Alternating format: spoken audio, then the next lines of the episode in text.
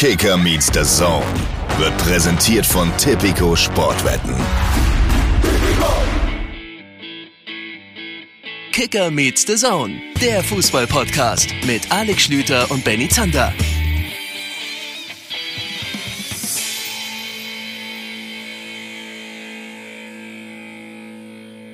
Hier ist er wieder, der Podcast, der viel Geld, unanständig viel Geld bezahlen würde, um einmal im Leben zusammen mit Materia und Jens Jeremis erst auf einem Boot unterwegs zu sein und dann im Ostseestadion Rostock gegen Dresden gucken zu dürfen. Hier ist Kicker Meets Saison, mein Name ist Benny Zander und ich grüße den Mann, dem ich jetzt einfach gar keine andere Wahl gelassen habe, als das auch als seinen großen Lebenstraum mitzudeklarieren. Hallo Alex Schlüter, guten Tag. Schönen guten Tag in die Runde. Ich habe davon übrigens nichts mitgekriegt. Das heißt also, das war jetzt nichts, was einfach in deinem Kopf entstanden ist übers Wochenende, sondern die haben das wirklich gemacht? Sagen wir mal so, es wäre nicht unwahrscheinlich, dass das schon mehrfach auch in meinem Kopf sich äh, abgespielt hat und ich das vielleicht hier und da mal geträumt habe über die letzten Jahre, aber das hat tatsächlich stattgefunden am vergangenen Samstag.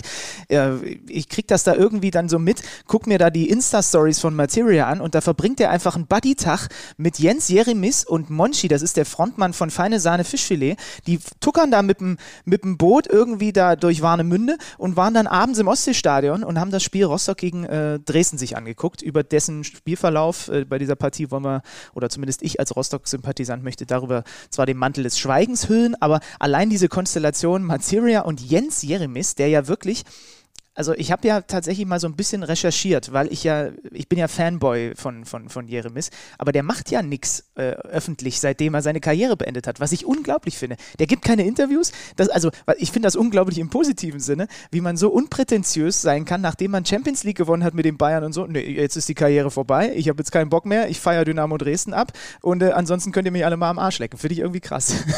Das letzte, was ich von Jens Jeremis mitbekommen habe, war, dass er sich doch irgendwann mal die Toten Hosen in den Keller geholt hat. Genau ja. die da so ein, so ein Keller- bzw. Wohnzimmerkonzert gespielt haben. Naja, wir behalten das natürlich weiterhin im Auge, denn Benny ist äh, häufiger auf Instagram als ich in den Stadien der Republik. Ich habe nämlich komplett frei gehabt. Ich habe ein entspanntes Wochenende hinter mir mit viel Fußball gucken und möchte das jetzt alles so rauslassen, wie ihr das hoffentlich kennt mittlerweile. Wir, ähm, das müssen wir vorweg sagen, hatten etwas andere Pläne für diese Folge. Wir wollten mal wieder einen Vorortbesuch machen. Das muss zumindest mal verschoben werden, denn leider hat sich unser Bundesliga-Superstar, bei dem wir jetzt sitzen wollten, verletzt, er fällt aus, er ist erkrankt. Das heißt also heute mal eine Folge mit Zanders Thesen und Schlüters Gegenargumenten. Wobei, vorweggenommen, Benny Zanders große Überraschung ist Tabellenführer, die Hertha ist Tabellenletzter. Das sind so die Hauptthemen, über die wir reden werden. Naja, und noch ein bisschen mehr. Ja, ja, ja, ja. Ich habe Näschen, ich habe Näschen. Äh, ja, gut. Ich, äh, ich habe hab gerade Überraschung gesagt, ich habe Enttäuschung äh, gemeint. Ach so, ja, Wolfsburg, ja, stimmt. Jetzt, jetzt hast du ja. mich schön auf die falsche Pferde gelockt. Ja, ja. Wer war? Nee, meine Überraschung war der erste FC Köln. Das habe ich jetzt mit relativ wenig, äh, wenn ich mich recht entsinne, mit relativ wenig Nachdruck in der vorletzten Folge verkündet, weil ich selber nicht ganz sicher war, ob das so hinhaut, aber mein Gott, die waren ja nah dran. Wir werden durch den Bundesligaspieltag also pflügen in der etwas intensiveren Variante heute, wie ihr das äh, zum Beispiel von unseren Europameisterschaftsfolgen äh, gewohnt seid. Und wir haben dann natürlich aber nachher auch wieder einen absoluten Fachmann vom Kicker mit dabei, wenn wir zum zum Thema Hertha BSC kommen. Denn du hast es angesprochen, Tabellenletzter, null Punkte, die Hertha, die Mannschaft von Paul Dardai. Wir müssen mal nachfragen, was da los ist. Das machen wir mit Steffen Rohr, der kennt sich bei den Berlinern sehr, sehr gut aus und kann uns sicherlich erklären, wie denn das alles so zustande gekommen ist. Ganz, ganz zäher Saisonauftakt. Aber da kommen wir später dazu. Die einzige Mannschaft, die noch komplett ohne Punkte ist. Wir werden das klären. Anders sieht es bei Leipzig aus. Du warst mal wieder im Stadion, ne? dürfen wir verraten. Mhm. Wie, wie, hat sich das eigentlich angefühlt? Das war ja fast schon absurd, muss ich sagen, ne? weil man das irgendwie so lange dann tatsächlich nicht mehr hatte. Es kam dann noch dazu, das war ein bisschen unglücklich. Also, äh, wann war dein letzter privater Stadionbesuch? Kannst du dich überhaupt ja. dran erinnern? Boah, also ich war jetzt völlig zufälligerweise gestern hier im, im Roten Baumstadion, wo ja kein Fußball gespielt wird, sondern oft Tennis und gestern Beachvolleyball. Aber auch das war absurd, weil äh, ähm, okay. ich sowas ganz lange nicht gemacht habe. Also in einem Fußballstadion, ja, weiß nicht, zweieinhalb Jahre oder so. Es war maximal bitter, dass da wieder, ich glaube, ein bisschen was über 20.000 zugelassen waren beim äh, Spiel, Auftaktspiel dieses Spieltags Leipzig gegen Stuttgart und ähm, dann waren die Kioske geschlossen, weil irgendwie eine Verunreinigung der Wasserleitung in Leipzig vorherrscht. Die haben, die bauen da gerade das Stadion um und aus und es wird zugemacht. Du warst ja auch schon ein paar Mal dort. Das wird in Zukunft nicht mehr so zugig, nicht mehr so windig sein, weil sie diese, diese offenen Teile unterm Dach, die haben sie alle jetzt mit Glas äh, quasi verdichtet, sage ich jetzt mal. Also man wird sich nicht mehr ganz so den Allerwertesten abfrieren. Also es gab Kaltgetränk auf jeden Fall während der 90 Minuten. Das war ein bisschen schade. Aber ansonsten war es natürlich einfach ja, schön mal wieder äh, Fußball zu sehen, irgendwie da auch tatsächlich dann mal nicht arbeiten müssen, sondern einfach nur mal gucken. Es war dann ein relativ klares Spiel. Es war schön mal wieder diese, ach, du kennst doch auch diese, Sinn, diese sinnlosen Kommentare, die es auf den, auf den Rängen dann so gibt und die halt einfach man jetzt lange nicht mehr gehört hat, außer man hat mit entsprechenden Leuten halt ab und zu vielleicht jetzt zuletzt mal in privater wobei, Runde geguckt. Wobei ich mich gerade erinnere, das letzte Mal hast du davon bei der Europameisterschaft erzählt. Stimmt, genau, da war es ja auch so. Ja, ja, ja, ja. Im, im Bundesliga-Umfeld, da hat mein Hirn offensichtlich eine Teilung gemacht. Also e EM ist offensichtlich ganz anderer Fußball als Bundesliga. Weil ich habe dann da wieder so wunderbar 35 Meter vorm Tor kriegt einer einen Ball und es gibt wirklich keinerlei Schussfenster. Und trotzdem gibt es irgendeinen schräg hinter dir, der laut brüllt, schieß und so weiter. Also diese ganzen typischen Stadionmomente gab es dann jetzt wieder. Äh, es, es kam dann noch dazu, dass unmittelbar vor mir und meinem Kumpel, mit dem ich im Stadion war, vier mit, von Minute zu Minute deprimiertere Stuttgart-Fans saßen. Die waren natürlich wirklich äh, dann auch interessant zu beobachten, wie der eine da in tiefstem Schwäbisch sich den Frust irgendwann von der Seele gebrüllt hat. Also es war die ganze Ban äh, Bandbreite, die ganze Palette auf jeden Fall dabei. Und es war ein interessantes Spiel, leider natürlich brutal einseitig. Ja, jetzt muss ich ja zur Vervollständigung sagen, dass Stuttgart meine Überraschung gewesen ist, also meine prognostizierte Überraschung der Saison, nachdem das gut losgegangen ist. Am ersten Spieltag war das jetzt eine herbe Klatsche. Ich muss aber echt sagen, ich fand Leipzig beeindruckend. Also du kannst natürlich deine Einschätzungen von vor Ort noch wiedergeben, aber dieses, dieses Rauschen, dieses, äh, die, die, diese Wellen, von denen Christian Streich so ein schönes Bild gemalt hat vor dem Spiel gegen Dortmund, über das wir natürlich auch noch reden, das war dann ein Samstagsspiel, die sind auf Stuttgart und zwar in Leipziger Form eingeprasselt. Das kann in der Form, glaube ich, wirklich nur eine absolute Top-Mannschaft. Und seit diesem Freitag sage ich auch, dass, dass wir Leipzig so ein bisschen vergessen haben beim Thema, wer kann da oben in die Meisterschaft eingreifen. Also sie haben mich jetzt noch mal einen Tick mehr beeindruckt und ich fand sie jetzt noch mal einen Tick stärker, als ich sie zu Saisonbeginn eingeschätzt habe. Also ich habe sie nicht vergessen. Ich habe das tatsächlich so im Hinterkopf, dass das so passieren kann, nur weil sie jetzt am ersten Spieltag gegen Mainz verloren äh, haben. Erinnere dich zurück, äh, wir waren ja relativ vorsichtig und haben am letzten Spieltag schon äh, in unserer Folge immer wieder darauf hingewiesen, ey, es war jetzt ein Spiel, da muss jetzt noch erstmal viel Fußball gespielt werden und in der Partie war es tatsächlich von Beginn an im Grunde genommen so.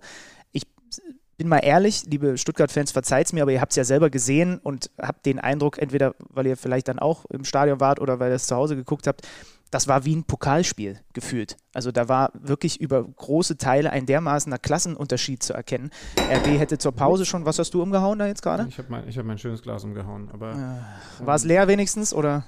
Na, es war nur noch so ein Rest Wasser drin, ja. Ähm, äh, erzähl doch mal weiter, ich hole ganz schnell den Lappen, aber das kriegen wir doch on the fly hin. Ja, kein Problem. Also äh, es war wirklich, es war sehr deutlich, wie um wie viel besser RB an diesem Abend einfach im Vergleich zu Stuttgart war. Wir sind da mit, mit der Erwartung ins Stadion gegangen, oh, die Stuttgarter super gut in die neue Saison gestartet, im Pokal deutlich gewonnen, dann auch die Vierter weggefiedelt. So, und jetzt mal schauen, was sie gegen RB hinkriegen und wie vor allem sich RB halt präsentiert, die halt was wieder gut zu machen hatten, wo alle gesagt haben, ey, da muss was anderes kommen, als wir das gegen Mainz gezeigt haben. Und äh, hast du genug Papier bei? Oder du hast, es scheint doch nicht ganz so eine kleine Pfütze nur zu sein. Ja, ich habe jetzt, das, jetzt ist ein bisschen Papierverschwendung, muss ich ehrlich sagen, aber ich wollte mich beeilen. Oh, mein Handy ist leicht angefeuchtet. oh Gott, ey. Zum Glück habe ich ja hier diese Schutzfolie. Wie lange haben wir aufgezeichnet? Achteinhalb Minuten und das erste Mal Land unter im Hause Schlüter. Ein, einen kleinen Schlüter gebaut. Also, äh, was ich gerade gesagt habe, ich bin mit der Erwartung reingegangen, okay, Stuttgart richtig gut aus dem Puschen gekommen, zwei deutliche Siege und äh, Leipzig dieser Rückschlag und wird eine Reaktion zeigen. Könnte für ein, für ein sehr gutes, offenes, intensives Fußballspiel stehen, aber die Leipziger haben dermaßen kurzen Prozess von Beginn an gemacht. Es gab wirklich weite Phasen in dieser Partie da hatten die Stuttgarter nicht länger als fünf, sechs Sekunden den Ball. Und sofort war einer drauf und sofort wurde attackiert und sofort haben sie den Ball wieder erobert. Und äh, die Leipziger hätten halt auch nach der ersten äh, Halbzeit, wenn man ehrlich ist, schon deutlich höher führen müssen, weil sie so ja. viele Chancen hatten, ähm, weil sie so viele auch klare Gelegenheiten hatten, Seitfallzieher von Silva und was sie nicht alles für, für Möglichkeiten hatten. Es, war, es wäre dann fast so gelaufen, wie es häufig in Fußballspielen da mal passiert. Leipzig lässt liegen, liegen, liegen. Die Verzweiflung auf der Tribüne wächst bei allen um mich rum. Und dann gibt es diese eine Flanke von Stuttgart von der rechten Seite und Al-Gadoui, wenn er den linken statt den rechten Fuß nimmt, sagt man im Nachhinein immer so leicht, dann wäre Stuttgart um ein Haar in Führung gegangen und hätte das Ding komplett auf den Kopf gedreht. Ja. Also genau das, was du gerade mit diesen kurzen Ballbesitzphasen angesprochen hast, meinte ich mit den Wellen, die Christian Streich dann vor dem Spiel gegen Dortmund beschrieben hat, dass du gegen so eine Mannschaft immer wieder ein Ranrauschen spürst. Und ja. du kannst das eigentlich nur bewältigen, wenn du im Kopf so schnell bist, dass du sie auch mal ins Leere laufen lässt. Also bleibt bei diesem Bild mit den Wellen, dass du dann eben auch mal rechtzeitig drüber springst oder eben siehst, jetzt laufe ich mal wieder zurück an den Strand, weil die würde mich ansonsten überrollen. Also diese, diese Frische im Kopf, die war bei Stuttgart jetzt nicht da. Wir müssen natürlich auch gleich noch über die Probleme personeller Art bei Stuttgart reden, aber erst einmal beeindruckend, was Leipzig gemacht hat. Und äh, so falsch ich gelegen habe bei der Einschätzung dieser Mannschaft, nicht nach dem ersten Spieltag, sondern bei der Einschätzung vor der Saison, als wir beide ja Dortmund auf die zwei gesetzt haben, was ja weiterhin auch gut sein kann. Aber als ich Leipzig nicht ganz so als Kontrahenten der Bayern um die Meisterschaft gesehen habe. Was, was ich da zumindest angedeutet habe, hat sich natürlich jetzt mehr als bewahrheitet. Sie haben einige Abgänge, sie haben einige Zugänge, aber sie haben eben auch einen, der in der vergangenen Saison schon unter Vertrag gestanden hat, der jetzt zählt wie ein absoluter Neuzugang und zwar wie ein richtig guter Schoboschlei. Du würdest schon sagen, auch Spieler des Spiels, oder? Ja, was der da gezeigt hat, also man hat mal so einen Eindruck bekommen, wie das laufen kann. Also dieses erste Tor, fantastisch, er hatte an so vielen Situationen den, den Fuß dran bei diesem äh, Freistoß, der zum 3-0 geführt hat, den schaufelt er da irgendwie vorne rein. Eigentlich will er, glaube ich, den Kopf von Steve McCaw erwischen. Der Ball ist aber ein bisschen zu weit nach vorne gespielt. Müller rechnet überhaupt nicht damit, dass der im langen Eck landet. Das war jetzt nicht hundertprozentig so geplant, aber wie der gespielt hat. Und du musst dir mal eine Sache vorstellen. Sie haben den, sie haben Forsberg, der in einer bestechenden Form jetzt schon wieder ist, der eine tolle EM gespielt hat, haben wir ja drüber geredet. Im ja. Übrigen nicht nur spielerisch, spielfreudig wie eh und je, äh, was man auch im Stadion dann häufig wieder gesehen hat. Zum einen unglaublich aggressiv auch gegen den Ball, also Marsch hat ihm da auch richtig gechippt nach Ballverlust, wird sofort auch von Forsberg attackiert. Und Anführer, ich erinnere mich, ich glaube, da stand es 3 oder war es sogar nach dem 4-0, nach dem Tor von Silva, alle gehen wieder zum Anstoß und er dreht sich um zu seiner Mannschaft weiter, weiter, weiter. Das konnten sie dann tatsächlich nach dem 4 zu 0 zumindest nicht mehr ganz so aufrechterhalten, haben es dann ein bisschen gemächlicher angehen lassen. Aber die haben die vier. Soboslai, Forsberg, Nkunku und Olmo, der ja noch gar nicht so eine richtige mhm. Rolle spielt, ne? das ist natürlich schon brutal viel Qualität hinter einem André Silva, aus der dann ähm, äh, Jesse Marsch wählen kann. Ne? Und, Be be bevor wir dann ähm, auch nochmal auf die einzelnen Tore eingehen, Du sagst es völlig richtig. Vorne sind sie besser aufgestellt als in der vergangenen Saison, denn so jemand wie André Silva hat gefehlt, der dann jetzt auch endlich mal getroffen hat, aber dass er die Qualität hat, das ist, glaube ich, sowieso unbestritten gewesen. Dann haben sie sich mit diesen ein, zwei Leuten, Soboslai quasi Neuzugang, noch verstärkt. Was, was hältst du denn? Du hast jetzt eine Personalie jetzt schon angesprochen, die man übrigens, so habe ich jetzt mitbekommen, auch offensichtlich sehr unterschiedlich aussprechen kann oder zumindest möchte. Simakon als Ersatz von Upamecano, Konete ja auch weg das ist ja die fast noch größere Baustelle. Also mhm. sind, sind die Innenverteidiger Simacan, du bist richtig bei der französischen Aussprache, ja? ja. Weil ich habe auch schon Chimakan und Simakan gehört. Ja, ich äh, habe mich jetzt, weil es ein Franzose ist, ich weiß auch nicht, warum ich angefangen habe. Ich habe auch mal Simakan eine ganze Weile ge gesagt, aber es ist ein Franzose und kein Franzose, also äh, der, der kann eigentlich nur Simacan heißen. Alles andere ergibt jetzt mit meinem reinen, äh, mit meinem äh, Halb Halbwissen aus Schulzeiten Französisch keinen Sinn. Also, direkte Frage. Leipzig vergangene Saison und die Saison davor immer unter den absoluten Top-Mannschaften defensiv, auch was dann die zugelassenen Gegentore angeht. Sind sie mit dieser Verteidigung in der Lage, diesen Wert wiederholen zu, zu können? Vielleicht nicht ganz, aber auch da hat man, man muss jetzt vorsichtig sein, das war auch nur ein Spiel und der Gegner war schwach, der Gegner war äh, ersatzgeschwächt, der Gegner war an dem Tag kein wirklicher Gegner für RB, muss man dazu sagen. Ne? Aber du hast sowohl bei äh, Simacan in der Innenverteidigung an der Seite von Willi Orban, der ein staubtrockenes Spiel da wieder gemacht hat, als auch bei äh, Joschko Guardiol, der den Linksverteidiger gegeben hat, hast du gesehen, da ist eine Menge drin. Deswegen haben sie die auch geholt. Bei Simacan war so ein bisschen das Fragezeichen, weil er auch verletzt war ne, in der vergangenen Saison. Aber der bringt natürlich schon auch genau diese, diese Physis, diese, diese Wucht, das, was ihnen mit Konate und äh, Upamecano verloren gegangen ist, das hat er natürlich alles mit im, im, im Tank. Man muss trotzdem dazu sagen, sie wurden jetzt nicht brutal viel gefordert, weil die Jungs auch gerade davor im Verbund das alle so gut gemacht haben, dass man äh, da noch mehr Spiele braucht, um ein abschließendes erstes Urteil mal darüber zu fällen. Aber wenn sie natürlich mit diesem Schwarmverhalten auf dem Feld unterwegs sind und das alles auch von den Abständen her so gut passt und dann sich auch immer noch mehr ja sogar finden kann. Du hast Silva zum Beispiel angesprochen, um noch einmal kurz in die Offensive zu springen. Der ist zum Beispiel auch noch nicht optimal eingebunden. Ne? Der bietet einen Haufen Laufwege an, wo ihm in Frankfurt der Ball genau da auch reingefluppt worden wäre, was halt einfach noch Zeit braucht. Und das gilt ja im Grunde genommen für die ganze Mannschaft. Neuer Trainer, neue Spieler und so weiter und so fort. Ähm, aber wenn, wenn, wenn das als Kollektiv wieder so ein bisschen mehr, und daran hat es mich jetzt schon erinnert an diesem Freitag, so ein bisschen mehr wieder in Richtung dieser Rangnick-Zeit geht, tatsächlich vom Ansatz her ein bisschen wieder mehr, bisschen mehr Heavy, Heavy Metal gegen Pressing irgendwie so, dann, äh, dann macht es dir das natürlich auch als Verteidiger mit viel Potenzial leichter ähm, reinzufinden in die neue Liga und in die neue Mannschaft. Und Simakon zum Beispiel hat, hat auf jeden Fall angedeutet, dass da auch eine ganze Menge drinsteckt. So, aber es ist jetzt echt schwer, nach dem einen Spiel zu sagen, äh, ist das dann genug? Sie werden ja wohl nach Halstenberg offensichtlich nach Dortmund jetzt dann doch abgeben und Sabitzer auch, aber die beiden haben zum Beispiel gar nicht von Beginn an gespielt und der Rest hat es richtig gut gemacht. Ja, auch ein Leimer nur von der Bank, Paulsen nur von der Bank, aber wir haben ja darüber geredet, dass sie sehr, sehr tief aufgestellt sind. Ja. Über Sabitzer sprechen wir dann, ähm, ich mache mir einen Knoten bei Thema Bayern nochmal, ähm, mhm. da hätte ich noch ein paar Fragen. Äh, Kollektiv als Stichwort, Paradebeispiel, das, was 16 Sekunden nach Wiederanpfiff in Halbzeit 2 passiert ist, vom Anstoß weg ein traumhafter Angriff. Also wer wissen wollte, was eigentlich genau Steilklatsch ist, wovon heutzutage alle Experten reden, guckt euch einfach diese 16 Sekunden bis zum Tor von Forsberg an. Das war äh, im Grunde Steilklatsch in Perfektion. Ja. Immer wieder kommt einer entgegen, legt ab, weil er eben auch schon sieht, dass da jemand anspielbereit ist. Der spielt auf die nächste Ebene. Also genau so funktioniert das. Und äh, so gab es also das 2 zu 0, nachdem man, du sagst es ja richtig, in der ersten Halbzeit schon hätte für, höher führen müssen. Ähm, man kann dann schon auch von Glück sprechen, dass es einen Handelfmeter für die Leipziger gegeben hat. Ähm, das 3-0 hast du ja schon erwähnt. Durchsegelnder Freistoß, da müssen wir jetzt Soboslai auch nicht in den Himmel loben. Ja, lass uns vielleicht noch kurz über, über Torhüter Müller reden. Nimmst du ihn völlig raus aus der Verantwortung bei dem Ding oder ist es ein Patzer? Ich würde ihn rausnehmen, weil es fehlen Simakor Zentimeter. Ne? Also der Kopf ist ja wirklich, er macht ja sogar die Kopfballbewegung schon im Ansatz. So, und dann, was willst du machen als Torhüter? Du musst darauf spekulieren, so wie ist das Ding auch getreten ist. Ja, ja. Ja, weil, weil das würde mich jetzt, ähm, wann haben wir denn mal wieder, äh, wir müssen mal wieder mit dem Torhüter sprechen. Weil, also ganz ehrlich, ich Dieser, weiß der nicht, Satz, ob der in der KMD-Saison ungefähr zehnmal fällt. ja, noch häufiger kommt nur, wir müssen mal mit dem Schiedsrichter sprechen, aber auch das Thema werden wir definitiv heute noch haben. Ähm, ich bin mir nicht sicher, ob, ob, ob den Torhütern beigebracht wird, dass sie, dass sie da spekulieren sollen.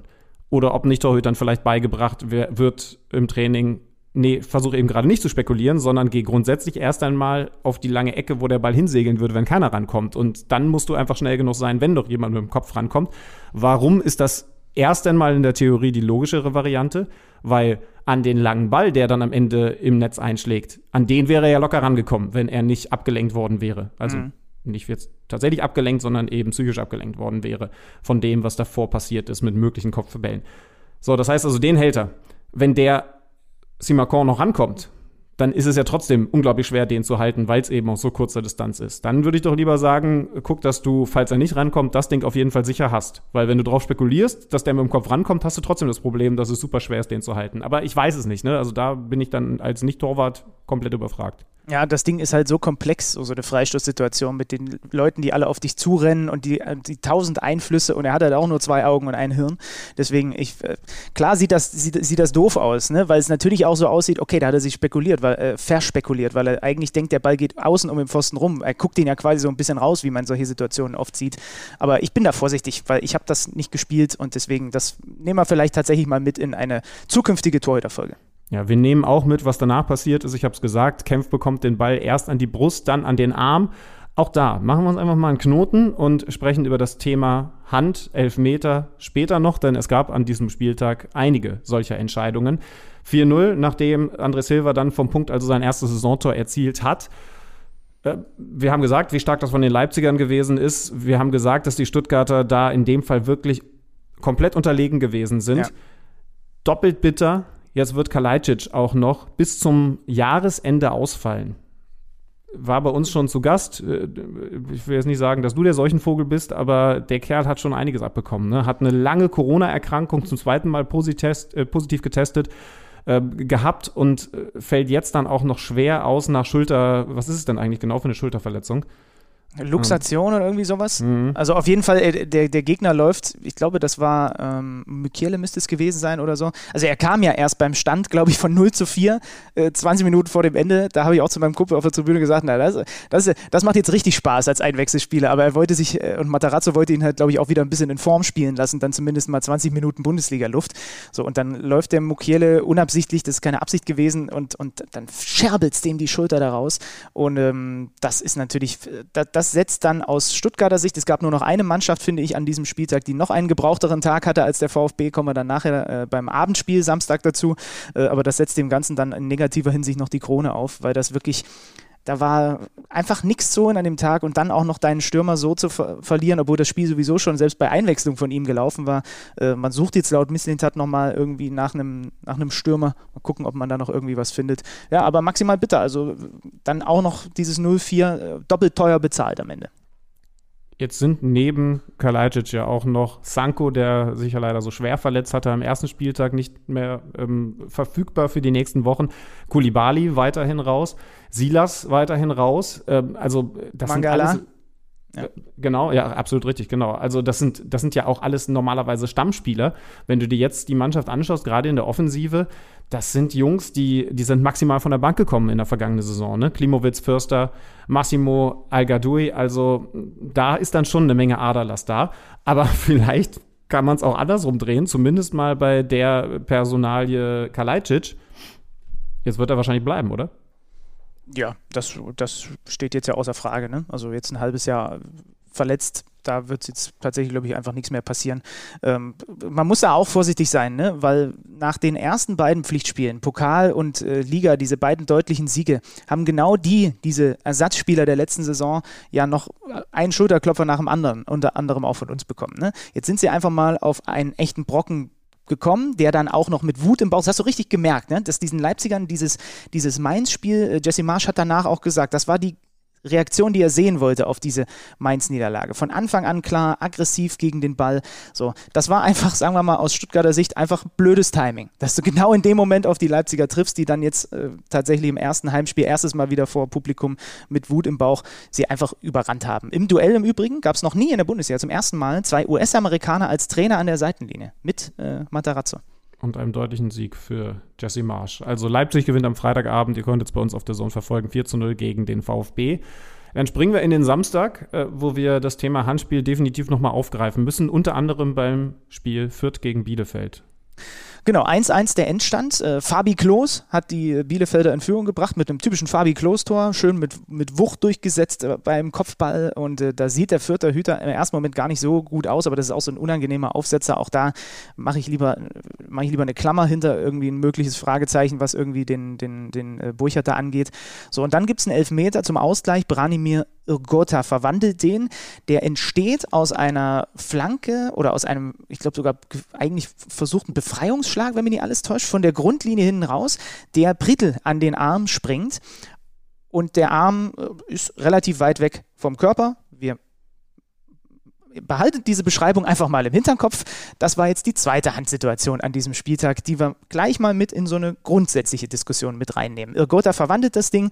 Ähm, die Vierter, das hat Stefan Leitl auch nach dem Spiel klar angesprochen, für die fühlt sich das an, weil es waren ja die, die Bielefelder dann sogar noch über 20 Minuten in Unterzahl nach Gelb-Rot-Schöpf und Fürth hatte wirklich dicke, dicke Chancen. Übrigens eine wenn man so sagen darf, dämliche gelb-rote Karte. Ja, total. Also, also, als hätte er vergessen, dass er schon gelb verwarnt ja. ist ein taktisches ja. Foul, wo du eigentlich beim Schiedsrichter kurz abnickst und sagst, na klar, gelbe Karte nehme ich in Kauf. Nur, dass er eben schon gelb hatte.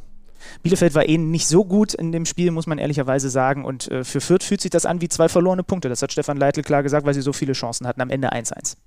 Ich mag übrigens diese Stürmer- Szenen, wie du sie jetzt gerade von Fabi Klos beschrieben hast, wie wir sie am ersten Spieltag von Anthony Modest hatten. Und wir haben sie in Bochum erlebt an diesem mhm. Spieltag von Neuzugang Sebastian Polter, auch der ein alter Freund dieses Podcasts.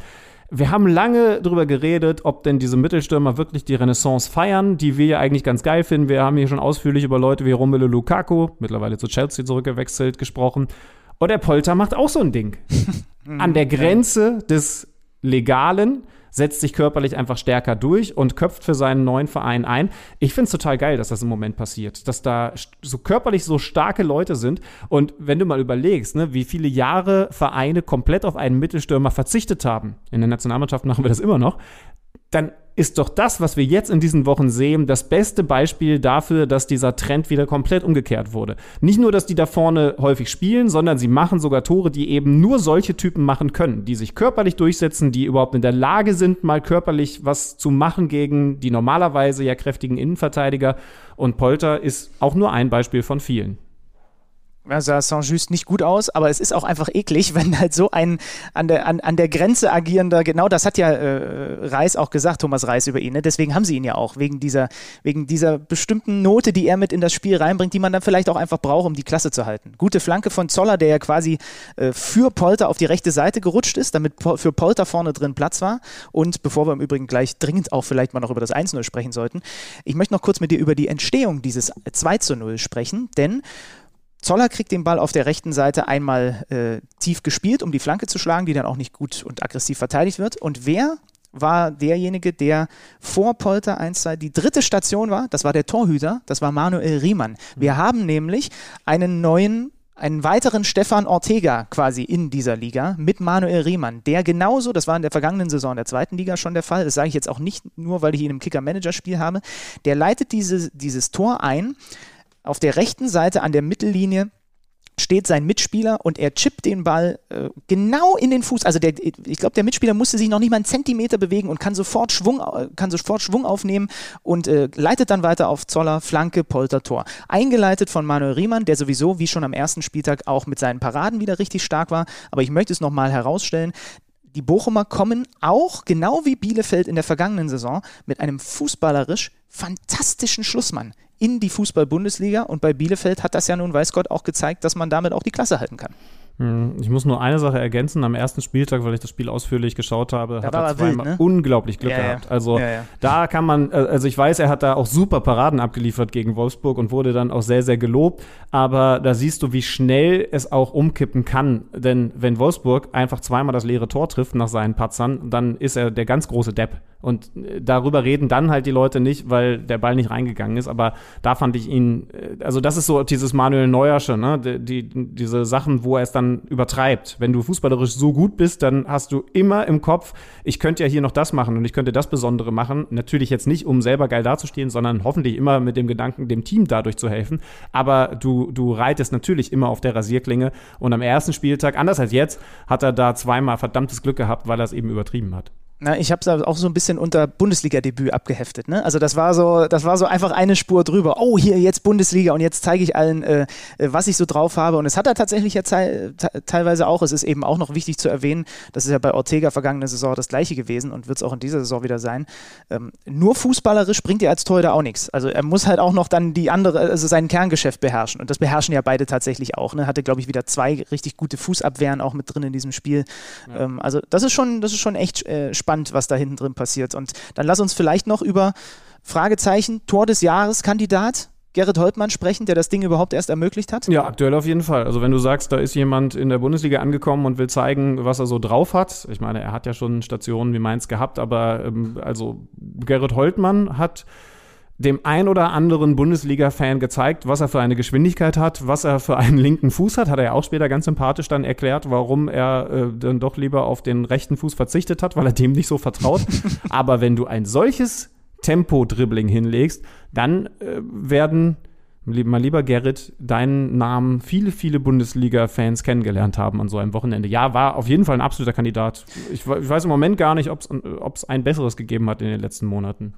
Tor des Nee, Jahres. das ist schon, also ich habe übrigens mitgezählt, es waren insgesamt sieben Mainzer, die er ausgeschaltet hat, wenn du den Torhüter mitzählst. Ne? Und dann noch ein Haken und dann auch mit diesem, äh, mit diesem einen Kontakt dann sich nochmal genau zwischen den beiden reinlegend in den 16er und dann noch der Tunnel obendrauf. Äh, ein überragender Treffer und Holtmann ist ja eigentlich sogar eher, weil der ja einer der, ich glaube, mit schnellsten Spieler beider Ja. Profiligen in der Vorsaison gewesen ist. Also es gibt kaum jemanden, der so schnell sprinten kann wie der. Eigentlich ist er ja eher der Flügelflitzer oder in die Tiefe Sprinter. So, in dem Fall ist es aber halt so ein der, so dermaßen perfektes Tempo-Dribbling auch von jedem Kontakt irgendwie gewesen. Ne? Jeder Kontakt war irgendwie auch, äh, du hast ja dann ansonsten auch manchmal einen unsauberen drin, äh, aber dann, als er dann einmal Fahrt aufgenommen hatte und sich dem 16er näherte, zack, der Kontakt passt, der Kontakt passt, da nochmal durch. Die Mainzer haben dann irgendwann auch Angst, glaube ich, einen Elfer zu riskieren und lassen sich da komplett typieren. Wobei, was ich so großartig an dem Tor finde, ist, dass man meiner Meinung nach ihm ansehen kann, dass er so ab dem dritten oder vierten ausgespielten Mainzer abschließen möchte. Aber es kommt immer noch irgendwas dazwischen und äh, anstatt dann zu hektisch zu werden, ist er eben trotzdem noch jeweils mit dem richtigen Kontakt in der Lage, den nächsten auszuspielen. Und so kommst du dann am Ende auf so eine Anzahl von ausgespielten Gegnern. Und wie gesagt, dann nimmt er sogar noch den linken Fuß, war ein Tunnel, ne, zum Abschluss, glaube ich. Genau, dann. ja. Und äh, verzichtet auf den schwächeren rechten Fuß, war großartig. Hast du gesehen, dass er danach sogar auch noch fast ein Traumtor geschossen hätte? Nur ein paar Minuten später zieht er eine Flanke von links direkt aufs Tor, auch äh, komplett Absicht. Entschuldigt sich dann noch bei den Leuten in der Mitte. Das ist so ein klassisches Ding. Das machst du, wenn du gerade das Tor des Jahres geschossen hast. Dann gehst du auch aus dem Vollsprint heraus, links bei einer Flanke, so, ich würde mal sagen, 15, 20 Meter weg von der, von der Torauslinie. Einfach mal mit, komm, ich lass den so ein bisschen rüberrutschen aufs Tor und der geht dann ans Außennetz. Wäre das nächste Traumtor gewesen. Hätten wir jetzt hier drüber streiten können, welches Tor von den beiden eigentlich besser gewesen wäre. Wir müssen diese Faszination Bochum in den nächsten Wochen auch mal versuchen, mit einem Beteiligten zu greifen, egal ob es der Trainer ist oder Simon Zoller oder wer auch immer. Ähm, die waren jetzt das erste Mal nach elf Jahren wieder in der Bundesliga. Und wenn du diese Szenen gesehen hast, davor, danach, äh, das ist schon Gänsehaut gewesen. Also ich war noch nie in diesem Stadion, ich habe Grönemeyer da noch nie durchschallen hören, aber ich muss es irgendwann mal machen. Und das war jetzt einfach, da hat an dem Nachmittag hat wirklich, heute passt alles. Und das war bei dem VfB Bochum der Fall. Willkommen zurück in der Fußball-Bundesliga. Das war mal äh, das war einfach beeindruckend und die Mainzer mussten das auch anerkennen. Martin Schmidt hat nach dem Spiel gesagt, die haben uns heute mit unseren Tugenden geschlagen. So wie wir das gut gegen RB gemacht haben, mit viel Einsatz und Bereitschaft und auch von den Fans angepeitscht, das war heute Bochum, da hatte Mainz nicht viel gegen zu setzen. Und sogar irgendwie noch Glück. Wobei, das ist die große Frage, dass es nicht noch einen weiteren Treffer gegeben hat. Denn das Tor von Simon Zoller in der 30. wurde dann auch noch aberkannt. Handspiel. Und dann haben wir, glaube ich, das Ding komplett gemacht. Ich habe jetzt drei Knoten in meinem Pullover. Und äh, ich glaube, jetzt wird es dann Zeit. Ja, die Wert, um euch mal klar zu machen, wie fake wir sind. Ich trage heute Hemd. Ich trage heute Jeanshemd. Ja, und es sind zwar viele Falten drin, aber kein einziger Knoten.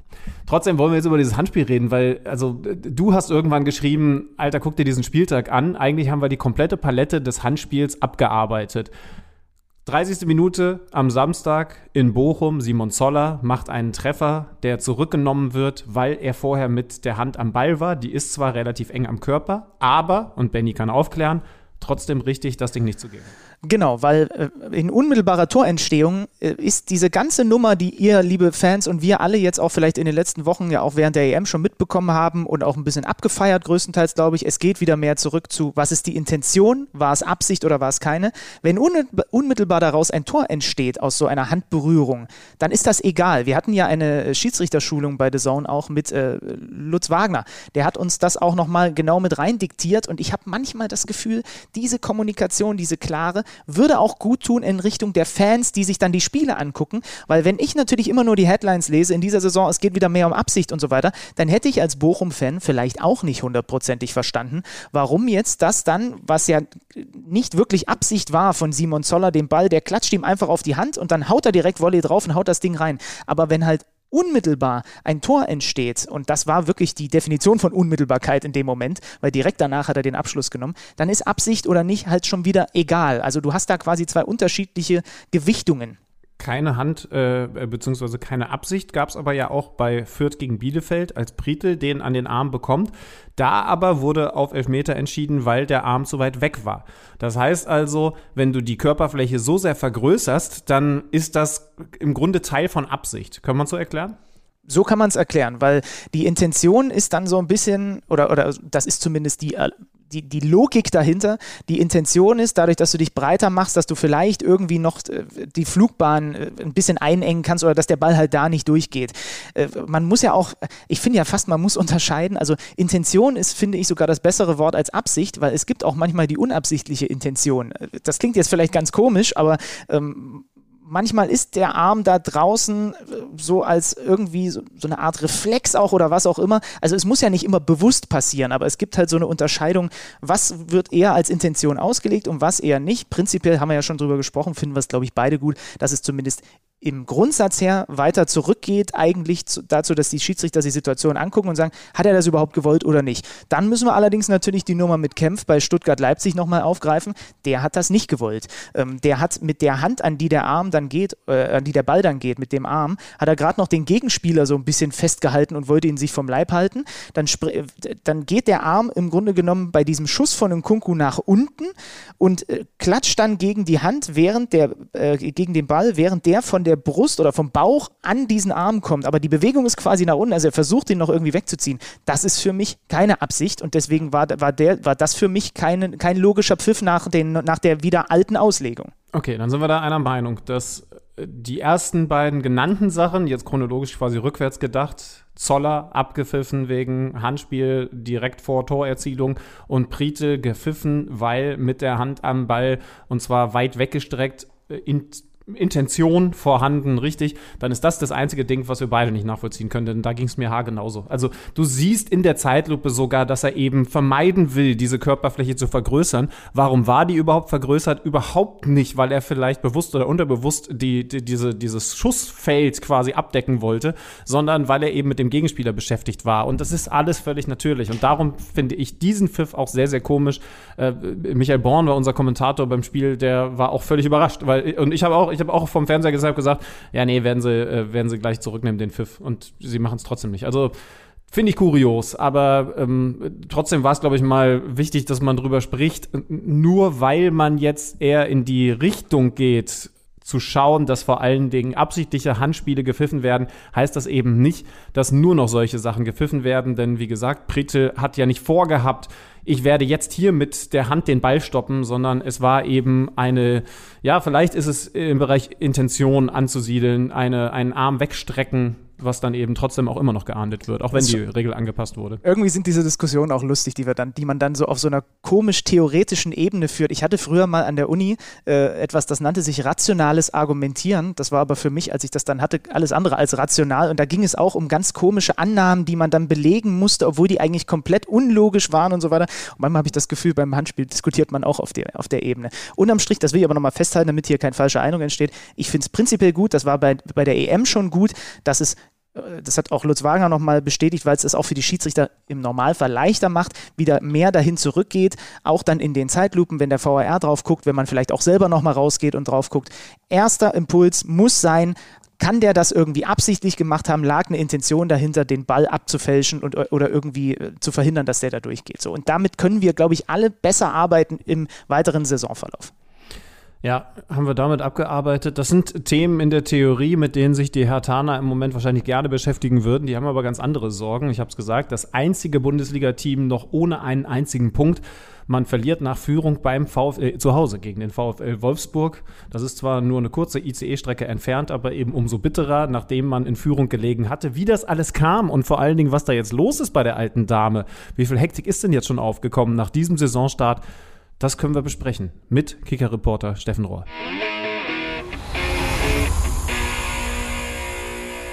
Wir wollen sprechen über den Saisonstart, den verkorksten Saisonstart von Hertha BSC. Und das machen wir zusammen mit dem Mann, der sich das alles intensiv zu Gemüte geführt hat und uns deswegen mal ein bisschen Licht ins Dunkel bringen kann, was denn da los ist in Berlin. Hallo Steffen Rohr. Hallo ihr beiden. Einen schönen guten Tag. Ich fasse vielleicht noch mal kurz für die Hörer zusammen, was mit dem ja, verkorksten Saisonstart der Hertha gemeint ist. Im Pokal ist man zwar weitergekommen, aber gegen einen Drittligisten, den SV Meppen, nur mit Mühe durch ein Last-Minute-Tor. Und dann hat man an den ersten beiden Spieltagen sich zweimal eine Führung erspielt und die dann zweimal verspielt. Erst gegen Köln, jetzt gegen Wolfsburg. Du bist da nah dran. Vielleicht fangen wir mal so an. Wie viel Nervosität steckt jetzt schon so früh in der Saison da drin nach diesem Start bei der Hertha? Also Nervosität äh, kann man eigentlich nicht feststellen im Moment. Also gerade nach dem Spiel gegen Wolfsburg war speziell Paul Dardai, Freddy Bobic auch, aber vor allem Paul Dardai, der Trainer sehr darum bemüht, die positiven ähm, Erkenntnisse rauszukehren, die Mannschaft zu loben, die Mannschaft stark zu reden. Er hat gestern ähm, am Sonntag dann ähm, zu, zu uns Journalisten am Trainingsplatz gesagt, alle haben Panik, ich nicht. Das hat ihn, muss man sagen, immer ausgezeichnet auch in schwierigen Momenten. Ähm, seine Kommunikation auch nach außen ist, ist verständlich. Ähm, aber Fakt ist natürlich, du hast es gesagt, Hertha hat in beiden Spielen geführt, äh, beide Spiele hergegeben und es gibt Muster, ähm, ja, die sich wiederholt haben und die sich wiederholen und die schon relativ bedenklich sind. Wie hast du denn dieses 1 zu 2 gegen Wolfsburg in der Summe gesehen? Ich habe auch die äh, Aussagen von Paul Dardai gelesen, der gesagt hat, unter anderem heute war der Kampfmodus zu erkennen. Sie gehen in der 60. durch Lücke Bacchio elf Meter äh, in Führung und kassieren dann im Grunde genommen in der Schlussviertelstunde die beiden Gegentore. Was war das unterm Strich für ein Spiel von Berlin? Das war ein ganz anderes Spiel als in Köln, das muss man sagen. In Köln sind ja nach einer guten halben Stunde ähm, die Systeme im Grunde äh, zusammengebrochen. Da riss der Faden komplett bei Hertha. Das hatte vor allem taktische Gründe. Da hat Paldade äh, das Spiel dort dann sehr an Matthäus Kunja festgemacht. Das war sicherlich ein Faktor, aber nicht der einzige. Gegen Wolfsburg, muss man sagen, stand dann eine Mannschaft auf dem Platz, die marschiert ist, die sehr diszipliniert gespielt hat. Vor der Halbzeit ist, ist beiden Mannschaften nach vorne nicht so wahnsinnig viel eingefallen. Hertha kam dann deutlich schwungvoller, deutlich mutiger auch aus der Pause, ähm, hat dann so ein bisschen äh, die Hoheit im Spiel übernommen, ist 1-0 in Führung gegangen und kassiert eigentlich dann in, in der stärksten Phase zwei Tore, die äh, total vermeidbar waren in der Entstehung und die eigentlich gezeigt haben, dass diese Mannschaft ja ein ziemliches Talent darin hat, sich immer noch selber zu schlagen. Ja, das hätten sie fast bei dem eigenen Tor auch noch gemacht, denn äh, das ist natürlich eine Kontroverse gewesen. Elfmeter, da interessiert mich gleich mal deine Meinung nach Mini-Kontakt gegen Lücke Bacchio, der den Elfmeter selber schießen will, aber der Wieselke hat auch noch einen Ball in der Hand gehabt und wollte eigentlich auch selber schießen. Am Ende gab es, wenn ich das richtig gesehen habe, von Boyata das Machtwort, Lücke Bacchio nimmt sich den Ball und verwandelt. Ähm, vielleicht erst einmal zu dieser Situation vor dem Elfmeter. Ist es negativ zu bewerten, dass da gestritten wird? Ist es positiv, dass da überhaupt so viele Leute sind, die gerne einen Elfmeter schießen wollen? Wie hast du es gesehen?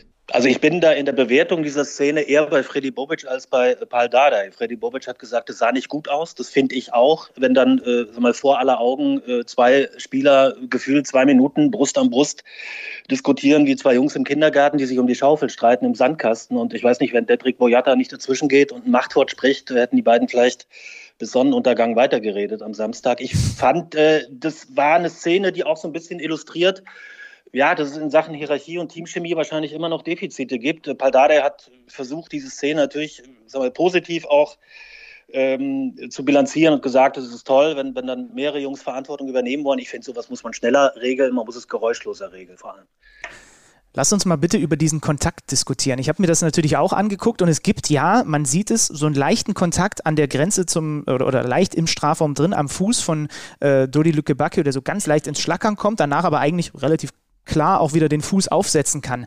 Ähm, diverse Kollegen in diversen Zusammenfassungen haben gesagt, nicht jeder Kontakt ist äh, automatisch auch immer ein Elfmeter. Ich würde sagen, bei der Nummer gehe ich da tatsächlich mit. Steffen, wie hast du es gesehen? Ihr habt ja sicherlich dann auch nochmal auf die Zeitlupen drauf geguckt. Das ist doch schon reichlich wenig gewesen. Also klar berührt er den Fuß von Luke Bacchio. Ja, du hast recht, Benny. Dodi Luke Bacchio will wahrscheinlich genau das. Äh, geht auch relativ schnell, äh, finde ich, zu Boden. Trotzdem ist, ist äh, unstrittig, dass äh, John Brooks ihn am rechten Fuß trifft. Äh, ich fand es auch korrekt, dass der VAR ähm, Tobias Stieler da interveniert hat. Ähm, und dass der Schiedsrichter hm, Dr. Jöllenberg dann wirklich rausgegangen ist, sich das angeschaut hat und entsprechend auf den Punkt gezeigt hat. Also da bin ich, bin ich etwas anderer Meinung als du okay. in der Sache. Ja. Ich, ich finde auch, also klar, es war wenig Kontakt, aber ich finde, das war vor allen Dingen auch eine Szene, wo man sieht, dass man sich auf keinen Fall auf eine einzige Kameraeinstellung verlassen sollte. Es gibt eine Slow-Mo, bei der ich auch das Gefühl habe, das ist nur ein Streicheln, aber es gibt auch Zeitlupen aus anderen Winkeln, die zeigen, naja, sein, sein, sein Fuß wird dadurch halt schon auch ein bisschen zurückgeschlagen, ne? also dass es nicht nur das Touchieren ist. Und dann finde ich es auch völlig korrekt, dass das ein Elfmeter ist, weil du siehst ja eindeutig, dass Brooks natürlich sein eigentliches Bestreben verfehlt, dass er den Ball eben nicht spielt, weil er zu spät dran ist. Also ich, ich, ich bin auch bei Steffen, ich hätte ihn auch gegeben. Also, ich bin nicht ganz überzeugt, Jungs, aber mein Gott, zwei gegen eins. ja komm, dann gehen, dann gehen wir auf die nächste Personalie. Äh, Boateng wieder ausgewechselt in der ersten Halbzeit. Äh, hat wieder Probleme muskulärer Art. Jetzt erinnert mich das sofort an die Personalie Kedira, die in der vergangenen Saison als Heilsbringer geholt wurde und dann aber doch mehr schlecht als recht äh, auf dem Platz gestanden hat, weil eben so oft angeschlagen.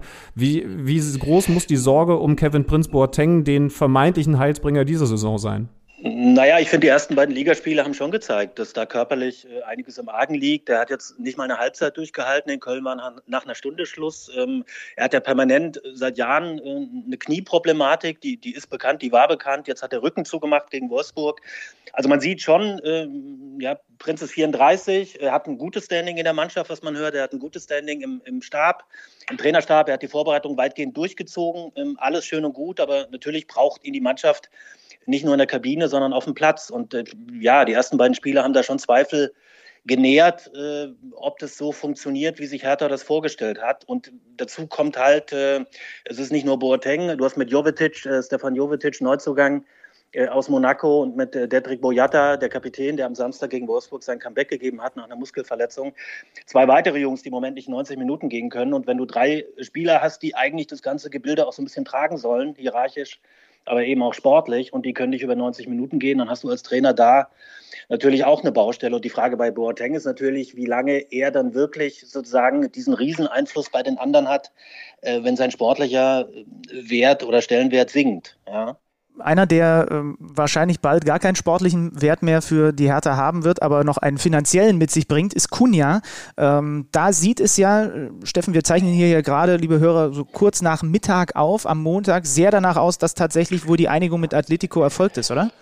Die Ampel steht auf grün, die Vereine sind sich, was auch ich höre, sind sich einig. Der Spieler will schon, will schon länger weg aus Berlin. Ich sehe die Personalie trotzdem ja, mit einer gewissen Ambivalenz. Also ich verstehe natürlich, dass Hertha ähm, Hertha kann jetzt einen Gewinn machen mit dem Spieler. Hertha hat auch festgestellt, dass dieser Spieler, sage ich mal, schwer zu zähmen ist. Das ging Bruno Labbadia schon so, das geht jetzt Paul Dardai äh, seit Monaten so. Ähm, dieser Spieler treibt seine eigenen Trainer natürlich äh, teilweise zur Weißglut, aber er hat schon auch mit dem Ball am, am Fuß das Besondere und das äh, haben in dieser Mannschaft nicht viele und er war in vielen Spielen auch derjenige, der dann zugunsten von Hertha den Unterschied ausgemacht hat, relativ viele Tore und Vorlagen äh, gegeben hat. Und ich bin gespannt, ähm, wie Hertha den Verlust kompensiert. Man merkt jetzt schon, also in den bisherigen drei Pflichtspielen, Benny, du hast die, die Spieler aufgezählt, einmal Pokal, zweimal Liga. Es gab noch kein eigenes Tor aus dem Spiel heraus. Ja. Es gab ein Tor nach einer Ecke, ein Tor nach einem Freistoß und äh, das Elfmetertor gegen Wolfsburg. Und das zeigt ja schon, dass es in der Spielgestaltung und in der, in der Durchschlagskraft im Moment auch äh, hapert. Und äh, im Sommer haben sie Cordoba nach Russland vertickt für, für gute gutes Geld, ohne Zweifel. Sportlich trotzdem ein Verlust. Jetzt geht Kunja nach Spanien, wieder für gutes Geld. Ähm, das musst du vielleicht machen unter ökonomischen Gesichtspunkten, aber sportlich äh, hast du eine neue Lücke dann im Kader. Und ich lese gerade, es wird gehandelt als noch Zugang, dann um das zu kompensieren, Ishak Belfodil, da hätten wir den nächsten, der äh, zwischenzeitlich nach Kreuzbandriss lange, lange bei den Hoffenheimer, nachdem er davor gut funktioniert hat, äh, äh, draußen war und danach eigentlich auch nicht mehr an dieses Leistungsniveau angekommen ist. Also wenn das äh, tatsächlich sich vielleicht irgendwie ein bisschen konkretisieren sollte, hättest du nach den von dir genannten jetzt noch einen, der zumindest mal zwischendurch sehr, sehr lange verletzungsbedingt raus war. Ja, wobei, da muss ich einmal ganz kurz einhaken. Äh, äh, Steffen, das wäre doch auch der nächste Name, Name, den man holt, den man vielleicht lobpreist, aber der überhaupt gar kein gesetzter Stammspieler wäre. Ähm, ich, ich, finde, das ist das Komische an, an dieser alten Dame, dass du einerseits immer über Hertha stehen hast, die haben ja die Kohle von Windhorst und die können ausgeben, tun sie ja irgendwie auch, aber so einen richtig gesetzten Spieler, der, der das Zepter in die Hand nimmt, haben sie ja trotzdem in den letzten anderthalb Saisons nicht geholt. Können sie dann doch nicht so viel oder wollen sie nicht so viel Gehalt zahlen oder sind sie doch auf dem Transfermarkt mit den falschen Griffen unterwegs? Ich bin da vollkommen bei dir, Alex. Also man stellt sich wenn man diese Mannschaft sieht, auch jetzt, man stellt sich die Frage, wer soll diese Mannschaft eigentlich tragen ja, auf dem Platz? Ähm, da gibt es nicht viele, die sind immer noch auf der Suche nach einer Balance, die sind immer noch auf der Suche nach einer Achse. Dada ist immer noch auf der Suche auch nach der richtigen Mischung im Mittelfeld. Ja, wo packt der Boateng hin, wo packt der Suat Serda hin? Der hat äh, gegen Wolfsburg eine völlig andere Rolle gespielt als in Köln äh, taktisch und man merkt bei Serda auch, der eine gute Vorbereitung gespielt hat, dass ihm dieses Jahr mit Schalke dieser Niedergang schon noch in den Kleidern steckt. Ähm, Thema Finanzen, definitiv. 375 Millionen sind geflossen vom Investor ähm, die vergangenen beiden Jahre. Das ist äh, irre viel Geld, aber davon ist auch schon irre viel weg.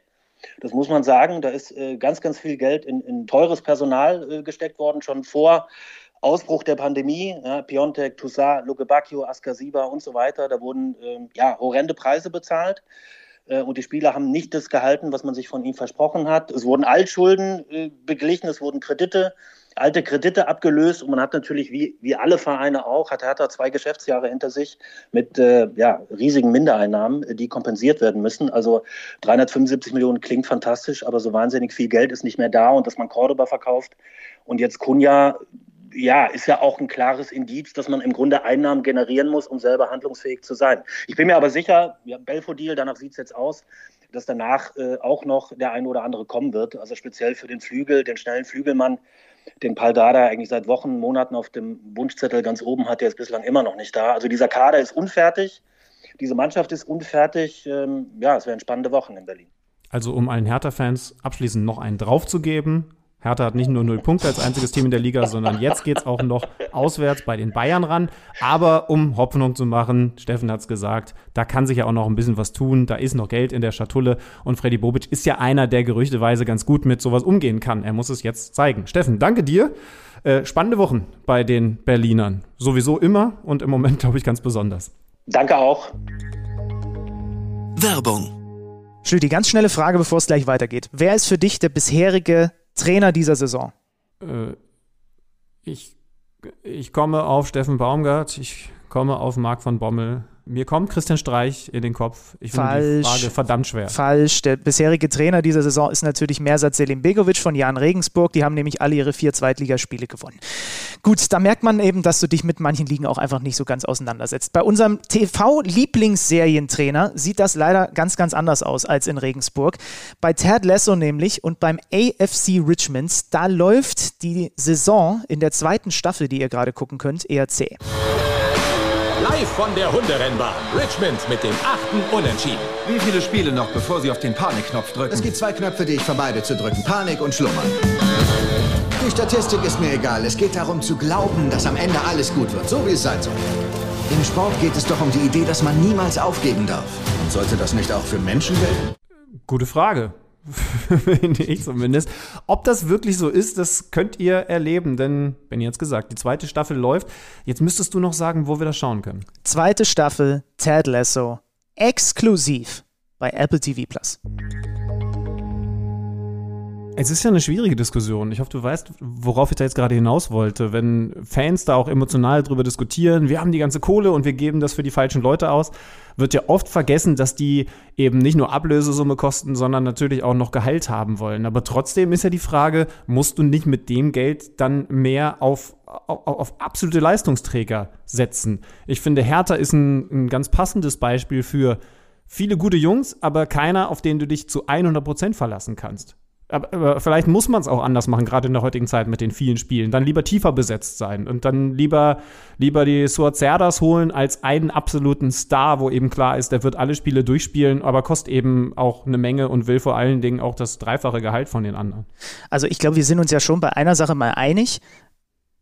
Das hat ja Steffen auch gerade gesagt und in die Richtung gehst du ja auch. Sie haben schon sehr viel Geld bislang verbraten, ohne dass es einen Ertrag daraus gab. Das muss man ja mal ganz klar so sagen, weil sie haben im, äh, wann war denn das? Nach dem, nach dem Lockdown, ne? Also in der, es müsste dann in der Winterpause 1920 gewesen sein, genau.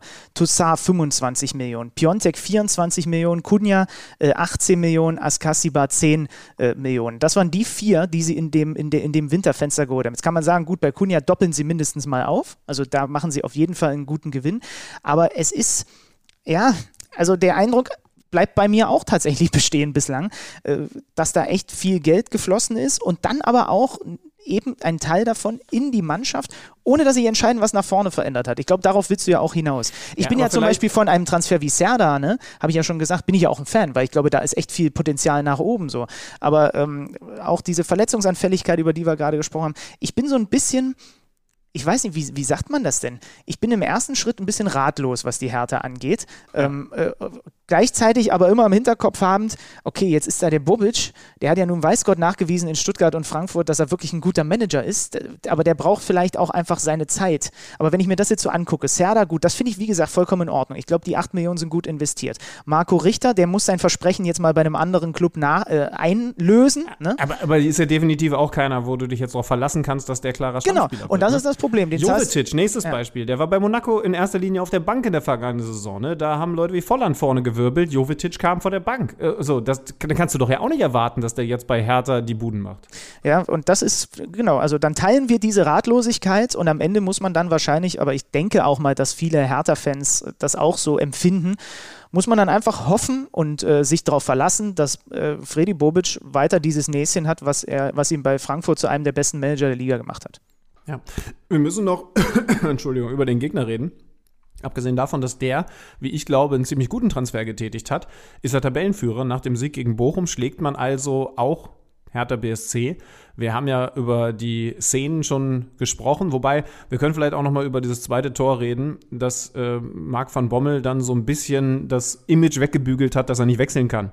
Ähm, denn nachdem man ja nun auch oft genug lustig über ihn geredet hat, weil er im Pokal, mittlerweile wurde er entschieden, dass es tatsächlich dann auch das ausbedeutet hat, einmal Aber zu viel Berufung ausgewechselt hat. Ja, genau, mit vergessen. Berufung. Das heißt also, da ist noch theoretisch die Möglichkeit. Hat er jetzt den Sieg eingewechselt, kann man so sagen. Ja, äh, sogar im doppelten Sinne, weil Metscher leitet den Angriff zum 1-1 ein und macht das 2-1 dann in der 88. selbst. Also äh, genau so hat, äh, genauso stellt man sich das als Trainer dann vor, wenn man äh, wechselt. Im Übrigen, das ist auch wieder so was, wie er da das 1-1 ein, weiterleitet. Ich plädiere an dieser Stelle mal an alle Statistikanbieter und Internetseiten. Ich will eine öffentlich einsehbare Statistik haben. Tore, Assists und Pre-Assists nennt sich das ja. Also der vorletzte Pass. Ähm, ich weiß, dass wir das beim Kicker sogar erheben. Ich, wer, da da habe ich schon mal einen Blick reingeworfen. Das ist für mich eine so aussagekräftige äh, Statistik. Wir werden nachher bei Hoffenheim zum Beispiel auch noch drauf zu sprechen kommen mit Kramaric. Ähm, ich finde, das sollte langsam mal einfach nur ein Appell von mir mit in die ganz normale Statistikanzeige reinkommen. Tore, Assists und der Assist vor dem Assist, weil der einfach enorm wichtig ist und äh, ein Ist Matcher. ja immer so enorm wichtig. Also ich verstehe es, also beim Hockey ist es ja ganz üblich, ne? Deswegen nennt man das Ding ja auch häufig Hockey Assist, also der Assist vor dem Assist. Ich bin nicht so sicher. Also äh, jetzt, jetzt gib's mir noch mal vors innere Auge. Ein Matcher spielt den Ball auf Schlager und Schlager spielt doch dann eigentlich den wunderbaren Pass, oder? Genau. Das ist natürlich jetzt ein anderer Pre-Assist, als äh, den zum Beispiel Kramaric, wie gesagt, wir reden da gleich noch bei Hoffenheim äh, drüber gespielt hat. Oft ist dieser Pre-Assist was und deswegen finde ich schon, dass die, die in der Kategorie weit vorne sind, einfach einen Riesenwert in der Liga haben und dass man deswegen diesem Wert eine größere, äh, einen größeren Wert zuweisen sollte. Das ist zum Beispiel ein Pass von der, äh, aus dem Zentrum, aus dem Gewühl, nachdem man sich aufdreht, schnell seitenverlagernd auf den linken Flügel, von da die flache Flanke in die Mitte und der Stürmer macht ihn rein. Das ist ja ein absolut spielentscheidender Pass. Und das ist oft der Pre-Assist. Nicht jeder von denen ist total aussagekräftig, aber wenn du da über eine Saison gesehen acht, neun, zehn solcher Pre-Assists sammelst, dann ist das für mich total aussagekräftig, weil dann bist du mit der wichtigste Spieler bei deiner Mannschaft.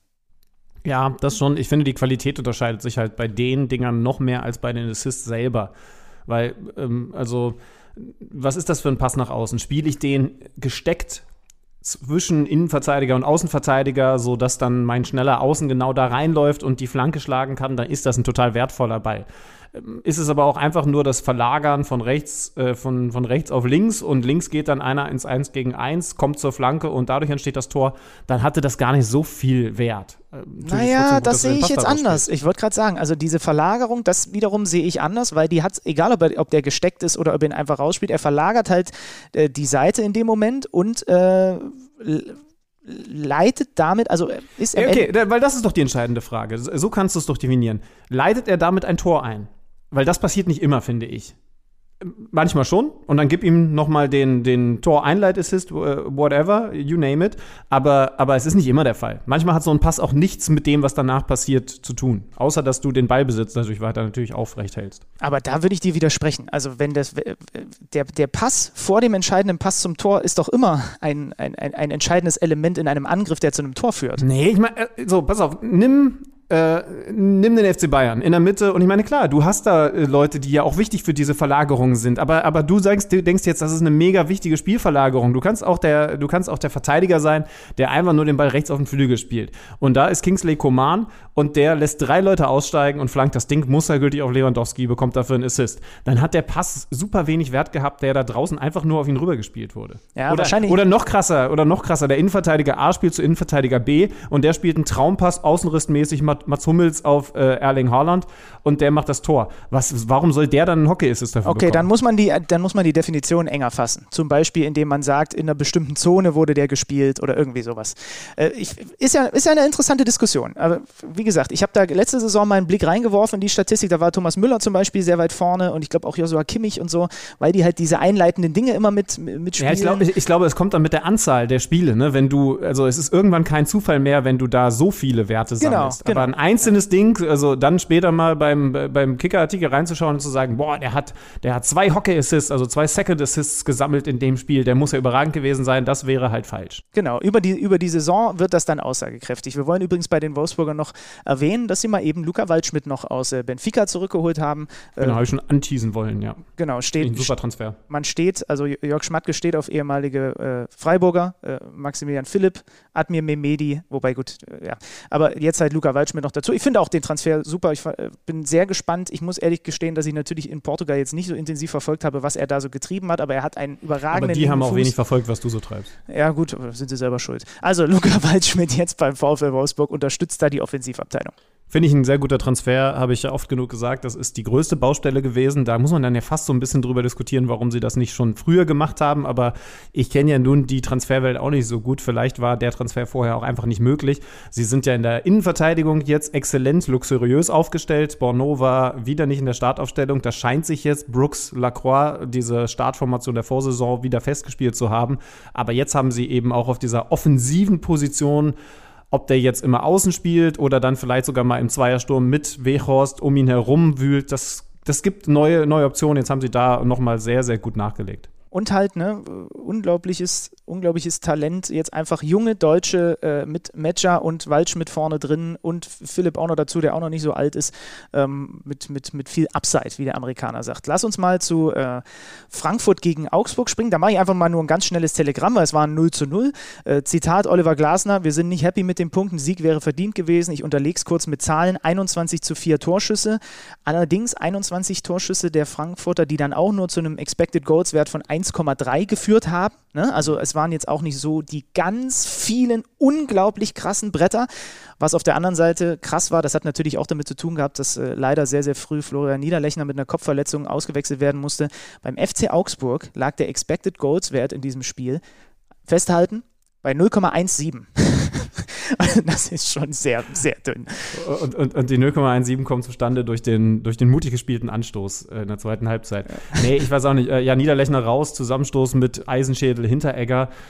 Frankfurt muss ich definitiv noch finden, weil wenn wir bei anderen Teams, zum Beispiel bei Wolfsburg, davon sprechen, dass die Stamminnenverteidigung ja noch da ist, dann ist bei Frankfurt da vorne so viel neu, ne? Mit, mit Boré und Lindström, Hauge, den wir ja beide ja. ganz gut fanden, Hauge noch ganz frisch verpflichtet, Rustic.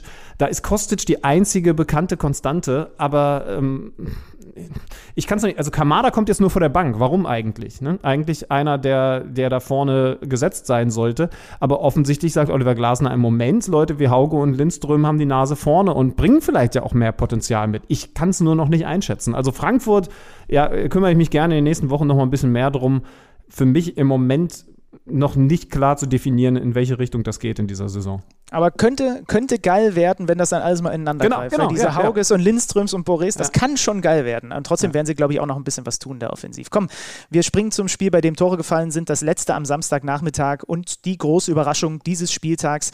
Der BVB macht mal wieder BVB-Dinge, egal ob der Trainer Favre heißt oder jetzt Rose. Man verliert in Freiburg 1 zu 2. Also das ist wieder so ein typisches guter Saisonstart oder auch in den vergangenen Saisons hatten wir das beim BVB ständig. Ne? Gute Phase und dann denkt man, so und jetzt müssen sie gegen die kleineren Konstanz reinbringen und dann verlierst du direkt am zweiten Spieltag, jetzt in dem Fall bei Freiburg mit 1 zu 2.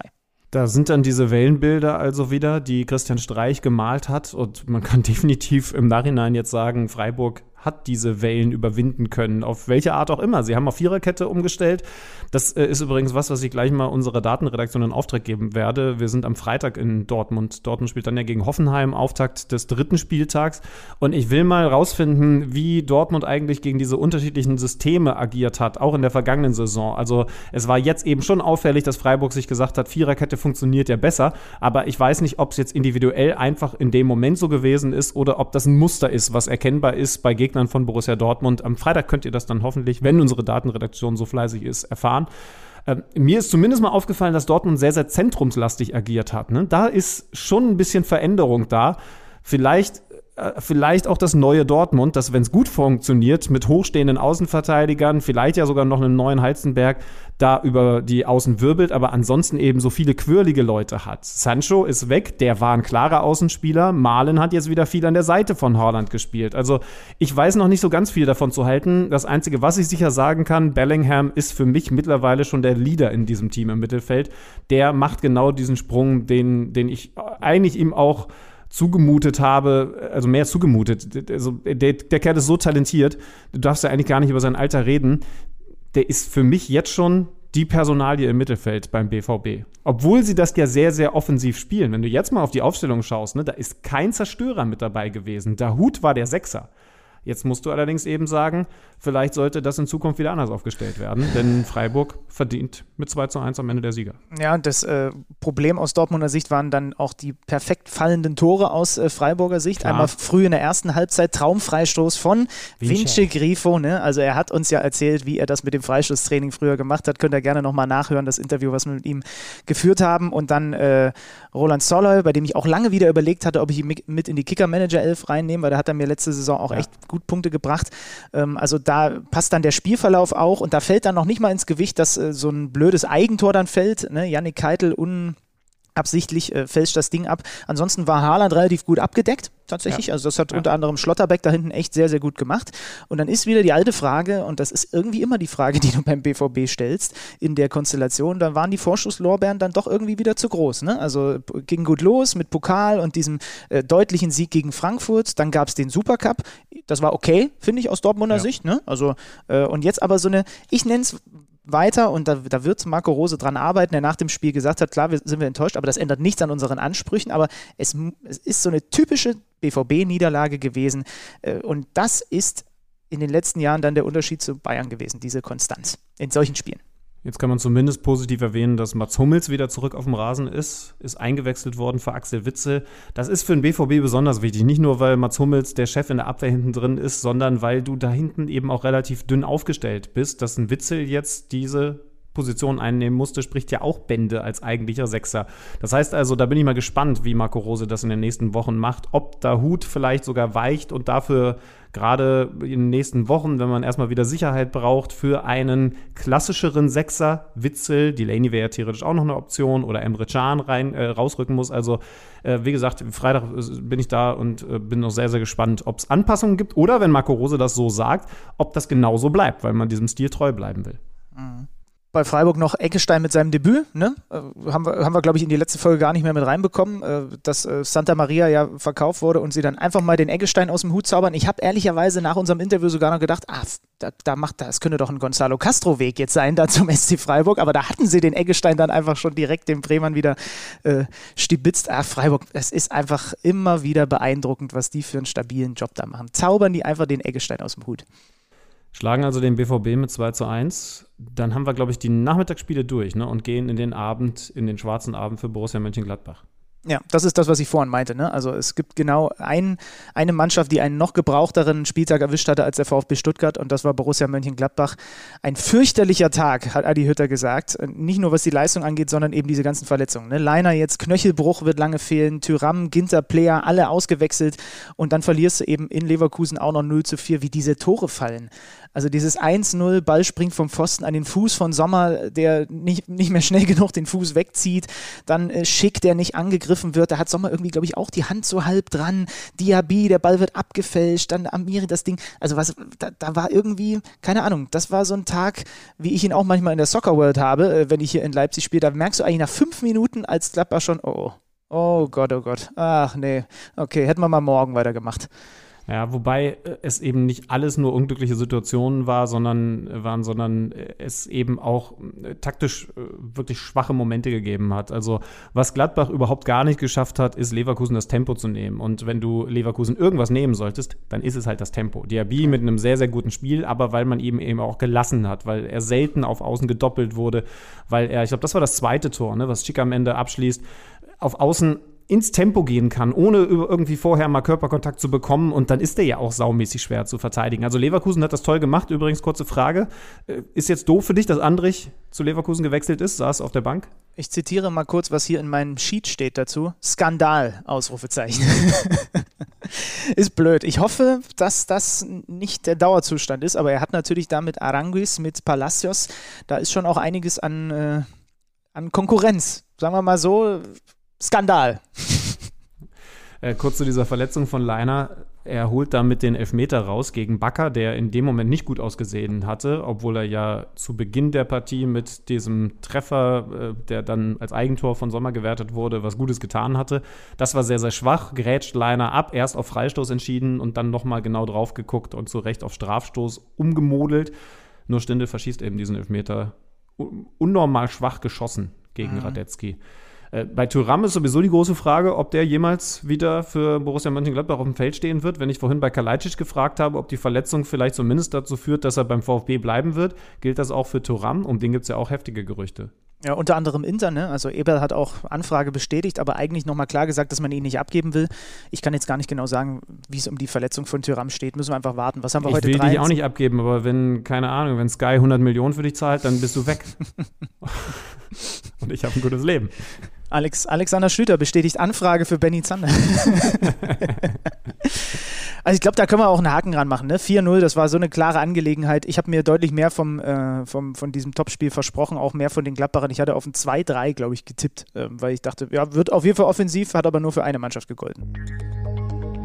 Werbung welcher Bundesligist hat das Zeug zum Meistertitel? Wer löst die Tickets fürs internationale Geschäft? Und wer tritt den Gang in Liga 2 an? Auf tipico.de kannst du deinen Tipp abgeben. Einfach auf unsere Seite gehen und auf deinen Favoriten setzen. Für alle Neueinsteiger haben wir noch eine tolle Nachricht. Tipico Sportwetten setzt einen drauf und verdoppelt deine erste Einzahlung. Registriere dich noch heute und sichere dir so den Neukundenbonus bis zu 100 Euro. Du erhältst den Bonus sofort nach deiner ersten Einzahlung. 18 plus. Glücksspiel kann süchtig machen. Hilfe unter www.spieleambulanz.de. Munter putzen weitermachen gilt in dem Moment für Gladbach und für uns mit Blick auf den Sonntag. Hoffenheim Union. Das hast du ausführlicher geschaut als ich, das weiß ich. Ja, genau. Da habe ich mir auch ein paar Sachen rausgepickt. Ähm, also was aufgefallen ist, 2-2 war dann, war dann der Endstand. Gieselmann mit der Führung für Union, Akpoguma mit dem unmittelbaren äh, Ausgleichstreffer. Dann Brun Larsen, der wieder da ist, ne, nach seiner Leihgabe bei Anderlecht. Jetzt funktioniert er da, macht den Treffer. Und dann der unermüdliche Taiwo Avoni zum 2-2 Endstand. Max Kruse hat noch einen wunderbaren Freistoß ans Aluminium gesetzt. Taiwo Avoni, das ist das Erste, was ich mir notier, notiert habe, ist echt eine Naturgewalt. Das ist mir jetzt noch mal mehr aufgefallen. Ich habe auch das Gefühl, dass er noch mal, das hat auch äh, unser Kommentator bei The Zone, äh, Uli Hebel, gesagt, er hat auch den gleichen Eindruck, der ist noch mal wuchtiger irgendwie geworden über den Sommer. Diese Mischung, die der mitbringt, ne? dieses Tempo, diese Wucht, wie der wie unglaublich eklig der einfach zu spielen sein muss für Verteidiger. Da sind die 6,5 Millionen oder was es war für, von Union echt gut angelegt. Und wenn du Mischung sagst, dann gilt das ja auch für die komplette Offensive von Union. Also der zusammen mit Kruse, das ergänzt sich schon toll. Ne? Das hat dieses Tor auch gezeigt, als Kruse ja. das gute Auge hat, die Technik im Fuß hat, also genau seine Qualitäten ausspielen kann. Und Avonie, braucht den zweiten Versuch, hatte auch ein bisschen Glück, aber eben das Tor daraus macht, weil er dynamisch reinläuft, weil er seine Geschwindigkeit ausspielen kann. Also da kann Union noch viel Freude machen. Ja, und die haben halt auch noch so viele andere. Ne? Vogelsammer ist auch so ein, so ein intensiver Offensivspieler. Dann haben sie noch den Behrens aus Antausend. Also sie haben, so, sie haben so verschiedene Möglichkeiten in der Offensive, die es für mich irgendwie ganz, ganz spannend machen. Mussten sie jetzt da mit einem 2-2 begnügen. Bei ist Hoffenheim so ein bisschen der Unterschied, ne? ganz kurz nochmal, weil bei Union äh, nehmen, nennen wir das als positiv. Ne? Du hast unterschiedliche Optionen. Ja, da ist jetzt, äh, da ist jetzt auch nicht der absolute Weltstar, aber, aber es sind natürlich auch andere Ansprüche als bei Hertha. Und, und trotzdem musst du sagen, du musst eben nicht weit schauen, äh, nicht weit weggehen aus dem Berliner Olympiastadion und siehst eine Mannschaft, die funktioniert, wo du, wo du mhm. drauf guckst auf die Aufstellung, dir die einzelnen Spieler vorstellst und sagst, ja klar, ergibt alles Sinn. Genau, das ist irgendwie harmonischer. So, und ich glaube, daran wird halt, also um, um einmal noch den, den Bogen zurückzuschlagen, das wird Freddy Bobic auch noch locker anderthalb Transferphasen mindestens mal beschäftigen, bis das auch äh, aus seiner Sicht dann harmonisch ist, was da bei der Hertha rumläuft. Und bei Union ist es der Fall. Bei ähm, den Hoffenheimern habe ich mir noch Angelo Stiller notiert. Nicht nur, weil ich den auch in der ja, ne? Kicker-Manager 11 habe. Top-Verpflichtung für die TSG. Also gerade so in der ersten Halbzeit habe ich immer mal ein genaueres Auge auf ihn gehabt. Immer anspielbar, super aggressiv gegen den Ball. Er kennt ja Hoeneß aus der Reserve der Bayern. nicht umsonst hat er ihn jetzt dazu sich geholt und alle dachten, ja gut, er holt irgendeinen aus der dritten Liga, der nix war es. Gute Pässe, diesen einen Steckpass an der Seite von Rudi, der jetzt endlich da sein, sein Glück finden kann in Hoffenheim und nicht mehr bei Schalke spielen muss, in Anführungsstrichen, kann das echt was richtig Gutes werden und äh, der, da, da, müssen auch die anderen, die dann da eigentlich auf dem Platz stehen wollen, Samaseko und Co., müssen an dem erstmal vorbei, weil äh, Hoeneß weiß einfach, was er von dem bekommt, dass er genau zu dem passt, was er spielen lassen will. Und dann hast du halt vorne noch, ja, André Kramaric, ne? Ähm, er war jetzt an jedem der sechs Ligatore, die Hoffenheim erzielt hat, entweder mit einem direkten Assist oder mit einem Pre-Assist beteiligt. Äh, diesen einen Steckpass, den er da spielt in die Tiefe äh, auf, äh, auf Brun Larsen aus dem Fußgelenk. Ich habe einen interessanten Tweet mitgebracht von Alternative Honk. At Alternative Honk hat über Kramaric folgendes geschrieben. Das ist doch deine neue Indie-Band. hat über Kramaric folgendes geschrieben, weil er ja, wie es damals schon Nagelsmann gemacht hat, jetzt deutlich aus dieser hängenderen Position häufig auch agiert, ne, unter Hoeneß, hat geschrieben, äh, Zitat, mit dem Alter und den Verletzungen hat Kramaric mittlerweile ziemliche Geschwindigkeitsdefizite. Er hat die Lars Stindl-Evolution vollzogen. Das finde ich super interessant, diesen Vergleich. Auf den wäre ich so nicht gekommen. Aber da hat er auf jeden Fall mal einen Punkt, weil wie Kramaric aus dieser tieferen Position das Spiel leitet, lenkt mit seinen Assists, mit, seinen, mit, mit seinem guten Auge, der sprüht gerade vor Spielwitz, muss man echt sagen, ist brutal. Problem ist, er hat danach in diversen Interviews seine Zukunft noch offen gelassen. Das war ja unter anderem der Grund, warum ich ihn nicht in die Kicker-Manager-Elf geholt habe, sondern André Silva, weil es offensichtlich dann doch auch immer noch sein kann, diverse Italiener sollen dran sein und so und der trommelt gerade in eigener Sache. Das kannst du dir nicht vorstellen. Du kannst nicht mehr trommeln im Moment als André Kramaric, obwohl man kein Tor schießt. Ja, und ich habe so schön äh, im Scherz gesagt, ja gut, wenn es mit der Torjägerkanone in den letzten Jahren nicht funktioniert hat, sollte er in der Liga bleiben. Er versucht es offensichtlich jetzt zumindest mal Top-Assistgeber zu werden, äh, weil er auf anderem Wege da äh, nicht mal nicht an der Spitze stehen konnte, weil es da immer Lewandowski vor ihm gab. Brutal, was der da auch wieder gespielt hat, aber es kann sein, dass sie ihn bald nicht mehr haben. Ich finde, damit haben wir das Tourplakat schon direkt gemacht. Alternative Frank, du kannst nicht mehr trommeln. Ich würde mir Tickets kaufen. Den Spieltag abgeschlossen haben die Bayern gegen den ersten FC Köln. Äh, die Bayern ja zum Auftakt 1-1 gegen Gladbach und Köln mit dem Sieg gegen die Berliner Hertha. Die erste Halbzeit ist, glaube ich, ein bisschen schneller erzählt. Da ähm, können wir sagen, dass die Bayern ja, äh, ohne diese Durchschlagskraft, die wir doch eigentlich von ihnen gewohnt sind, agiert haben. Aber umso mehr ist dann in der zweiten Halbzeit passiert. Zur Pause Wechsel von Julian Nagelsmann, Sané und Jansu raus, Musiala und Stanisic rein. Also Ganz kurz zur letzten Personalie. Stanisic, normalerweise ja in, in Vorbereitung und jetzt erst im Ligaspiel gesetzt gewesen auf der Außenverteidigerposition. Ich glaube, nach dem, was dann nach dem Seitenwechsel passiert ist, wird es dabei auch erstmal bleiben. Pavard weiter verletzt. Aber noch interessanter natürlich, Sané geht nach enttäuschender Leistung in Halbzeit 1 raus und Musiala macht alles oder zumindest sehr, sehr vieles besser. Ja, lass uns erstmal bei Sané bleiben. Das ist eine absolute Frechheit gewesen von den Bayern-Fans im Stadion, ihrem eigenen Spieler gegenüber. Das muss ich einmal so sagen. Also, wie der schon, die sind, die Bayern-Fans sind beim Thema äh, Leroy Sané, das hat dieses Spiel gezeigt, unglaublich ambivalent.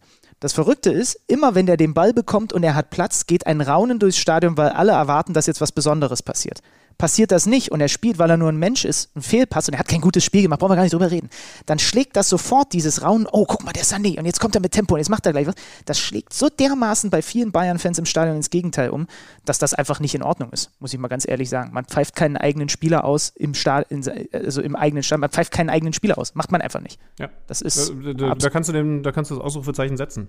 Also ich, das ich, ist also, fürchterlich gewesen. Da, da müsste schon, da müsste schon sonst was passieren, dass man überhaupt irgendwie eine Rechtfertigung hat. Aber vor allen Dingen, solange er einfach nur schlecht Fußball spielt, ja, das hat er getan, gibt es keinen Grund und du verrätst dich und deinen Verein nur selber, wenn du den Spieler auspfeifst.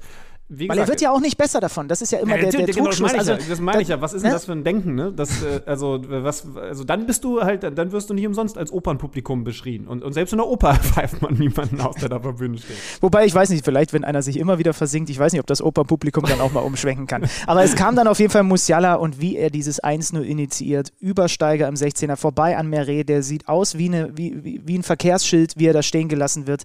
Lewandowski 1-0.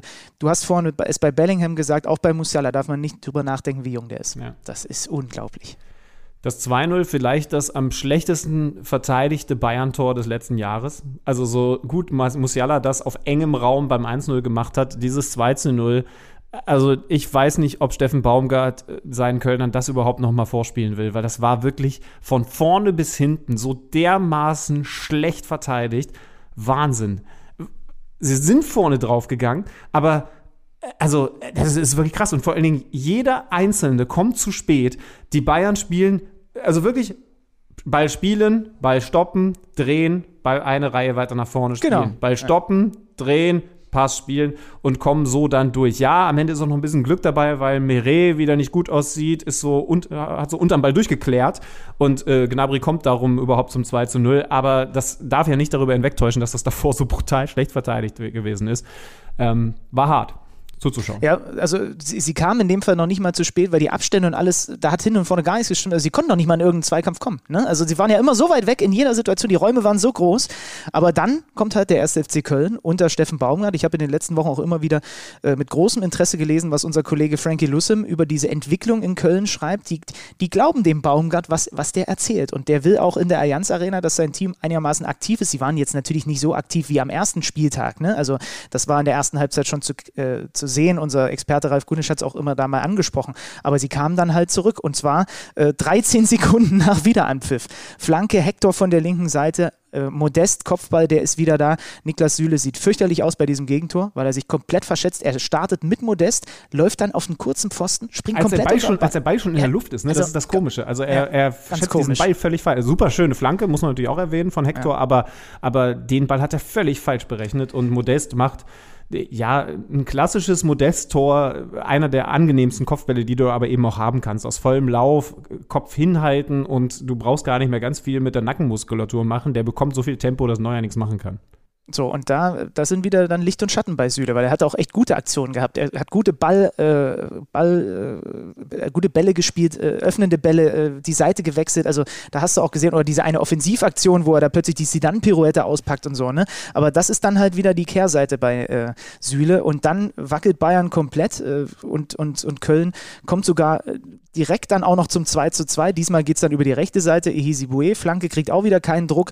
Uth ist vorne komplett alleine, da ist Upamecano zu spät. Uth drückt ihn rein. 2-2, ganz Wobei- starke Reaktion von Köln. Genau, wobei da würde ich äh, weniger Kritik am Innenverteidiger üben als beim Tor davor. Upamecano lässt zwar Uth ziehen, war an der Abseitsgrenze und das ist sicherlich auch nicht gut gewesen von Upamecano, aber das hat Julian Nagelsmann nach dem Spiel auch sehr deutlich gesagt, da ist der Fehler, der größere Fehler vorher passiert, weil sich Musiala, ne? Musiala und Davis haben sich nicht abgesprochen. Also Davis geht mit, lässt, lässt sich quasi von dieser Außenposition mit in Richtung Mittellinie in die Zentrale ziehen und anstatt einfach auf äh, an Musiala das Kommando zu geben, dass er da eben innen schließen soll, geht er mit raus und wird genau deswegen überspielt und äh, Isebue kann, kann deswegen so frei flanken, macht das auch wieder gut und der Abschluss ist ja auch gut von Uth, aber der große Fehler davor eben, weil man es weil man's mit wenigen Worten auch besser hätte klären können. Das ist ja der große Vorteil, wenn du, wenn du eben nicht diese krasse Manndeckung spielst, sondern eben eine Raumverteidigung, dann sag halt einfach mal was, aber genau das muss passieren und normalerweise ist das ja was, wo wir bei den Bayern wirklich nie Kritik äußern können.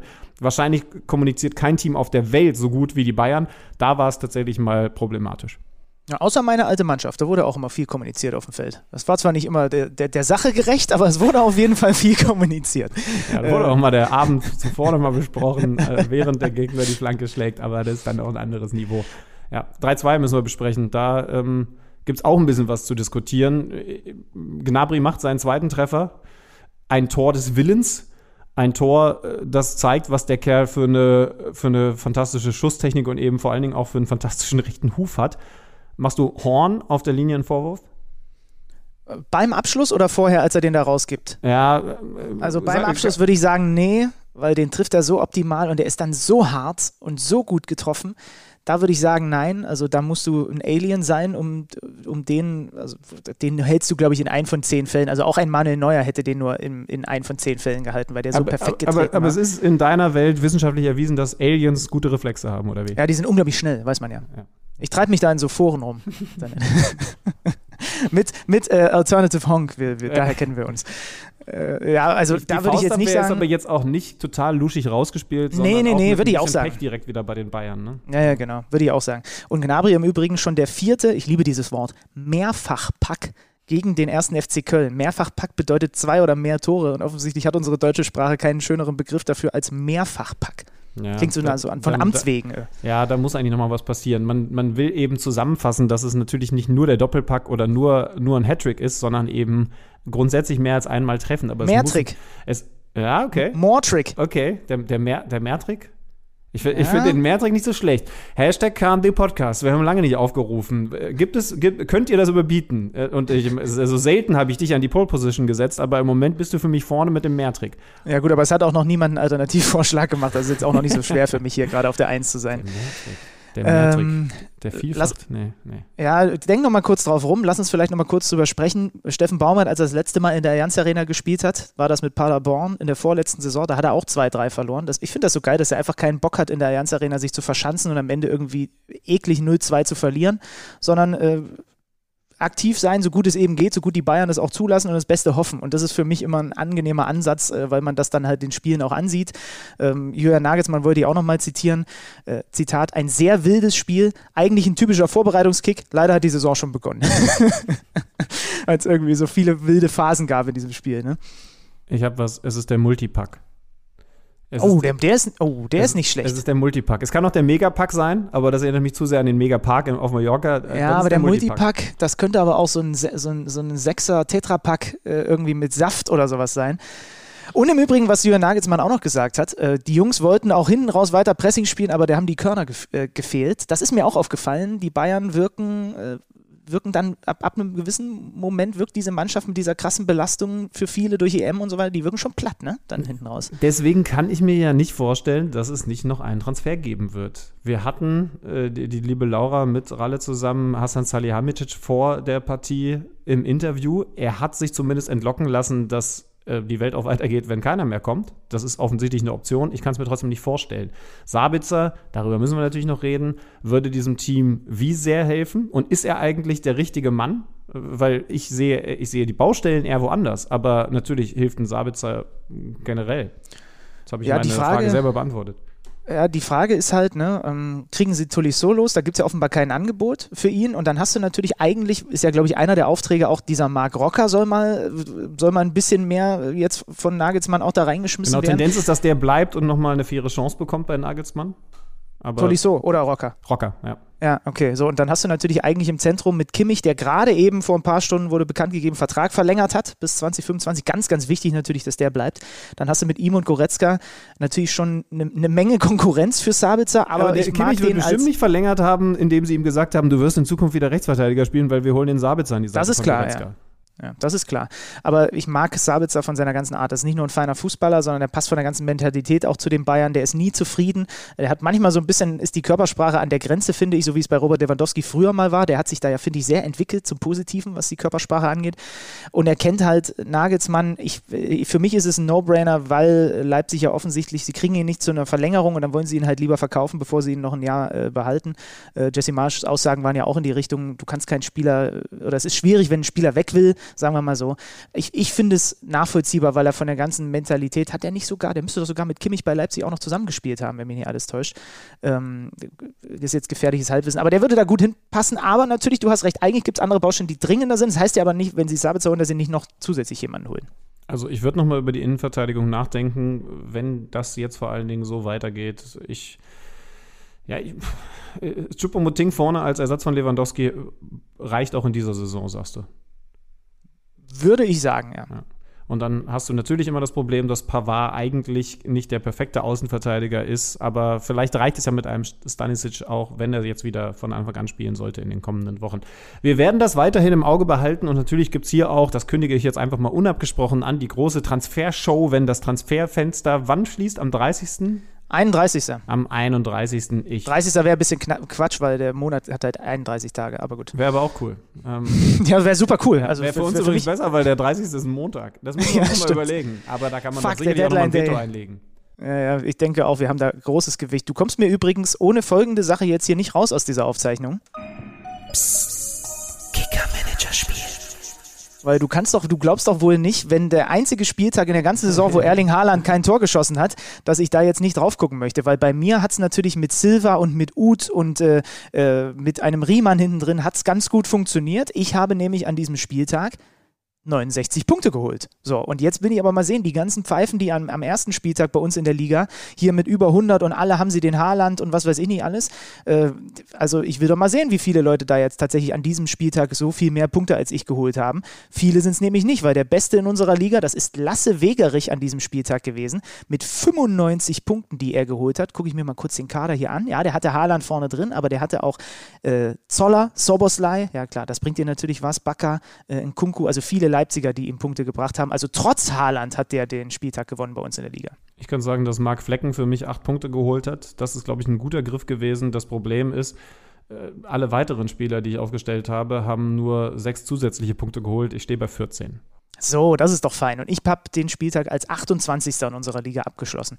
Damit bin ich zufrieden. Die Liga wird angeführt. Ganz knappes Rennen da vorne drin von Philipp Hakius. Der ist also nach zwei Spieltagen Nummer 1 in unserer Kicker-Manager-Liga mit 177 Punkten. Ach, meine Hand zuckt hier in Richtung ihn aus der Liga entfernen, aber ich bin einfach ein zu großer Sportsmann. Also wir sind da sportlich fair. Also, das ist die aktuelle Pole-Position. Ihr könnt natürlich alle weiter fleißig draufschauen und äh, es, es, es winkt der große Preis, ein gemeinsames Wochenende mit Jens Jeremies. schön, schön wär's. Äh, willst du hinten raus eigentlich mal kurz noch den Hörern verraten, was du mir verraten hast, dass dein Lukas Alario-Song große Wellen schlägt? Oh ja, stimmt. Es ist jetzt tatsächlich passiert, was wir alle befürchten mussten. Lukas Alario selber hat von diesem Song mitbekommen, weil, und jetzt, äh, jetzt muss ich schnell genug sein, ähm, soll ich vielleicht noch mal kurz erklären? Um, genau, ist, äh, genau. So, so, ja. so lange werfe ich in mein Handy an. Es geht um den Song, den Alex Schlüter hier, äh, ich glaube, in der vorletzten Saison das erste Mal eingeführt hat. Wir haben ja darüber gesprochen, Lukas Alayo, einer der unterschätztesten Stürmer der Fußball-Bundesliga. Und er hat auf Duda im Radio, das werden die Älteren von euch noch kennen, diesen Song, den hat er umgedichtet zu Lukas Alario. Stimmt ihn jetzt während er sucht noch mal kurz an, diesen Song für euch? Singst du ihn noch mal kurz für uns? Äh, ja, ich habe jetzt gerade gelesen. Äh, Lukas Alario.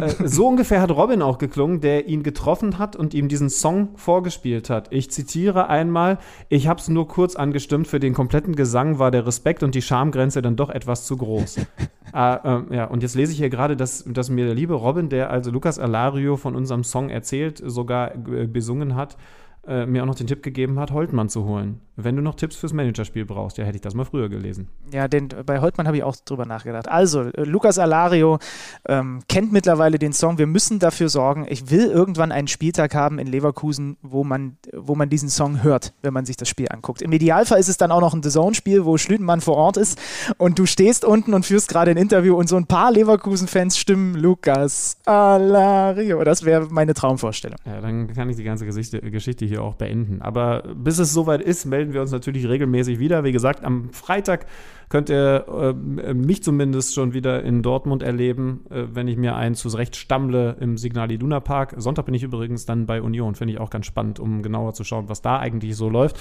Und am Montag sind wir natürlich mit Kicker Meets the Zone für euch zurück. Also danke nochmal an Steffen Rohr. Ähm, ja, wir verraten noch nicht, was wir am Montag vorhaben. Gibt natürlich wieder Pläne. Ich bin sehr, sehr gespannt. Ihr dürft euch freuen. Danke, Benjamin Zander. Jubiläumsfolge. Hundertste Folge KMD wird das am kommenden Montag. Eieieiei. Also wenn der Alario da nicht singt, dann weiß ich auch nicht. Liebe Grüße, schöne Woche. Tschüss. Kicker meets the Zone, der Fußball-Podcast. Präsentiert von Tipico Sportwetten mit Alex Schlüter und Benny Zander.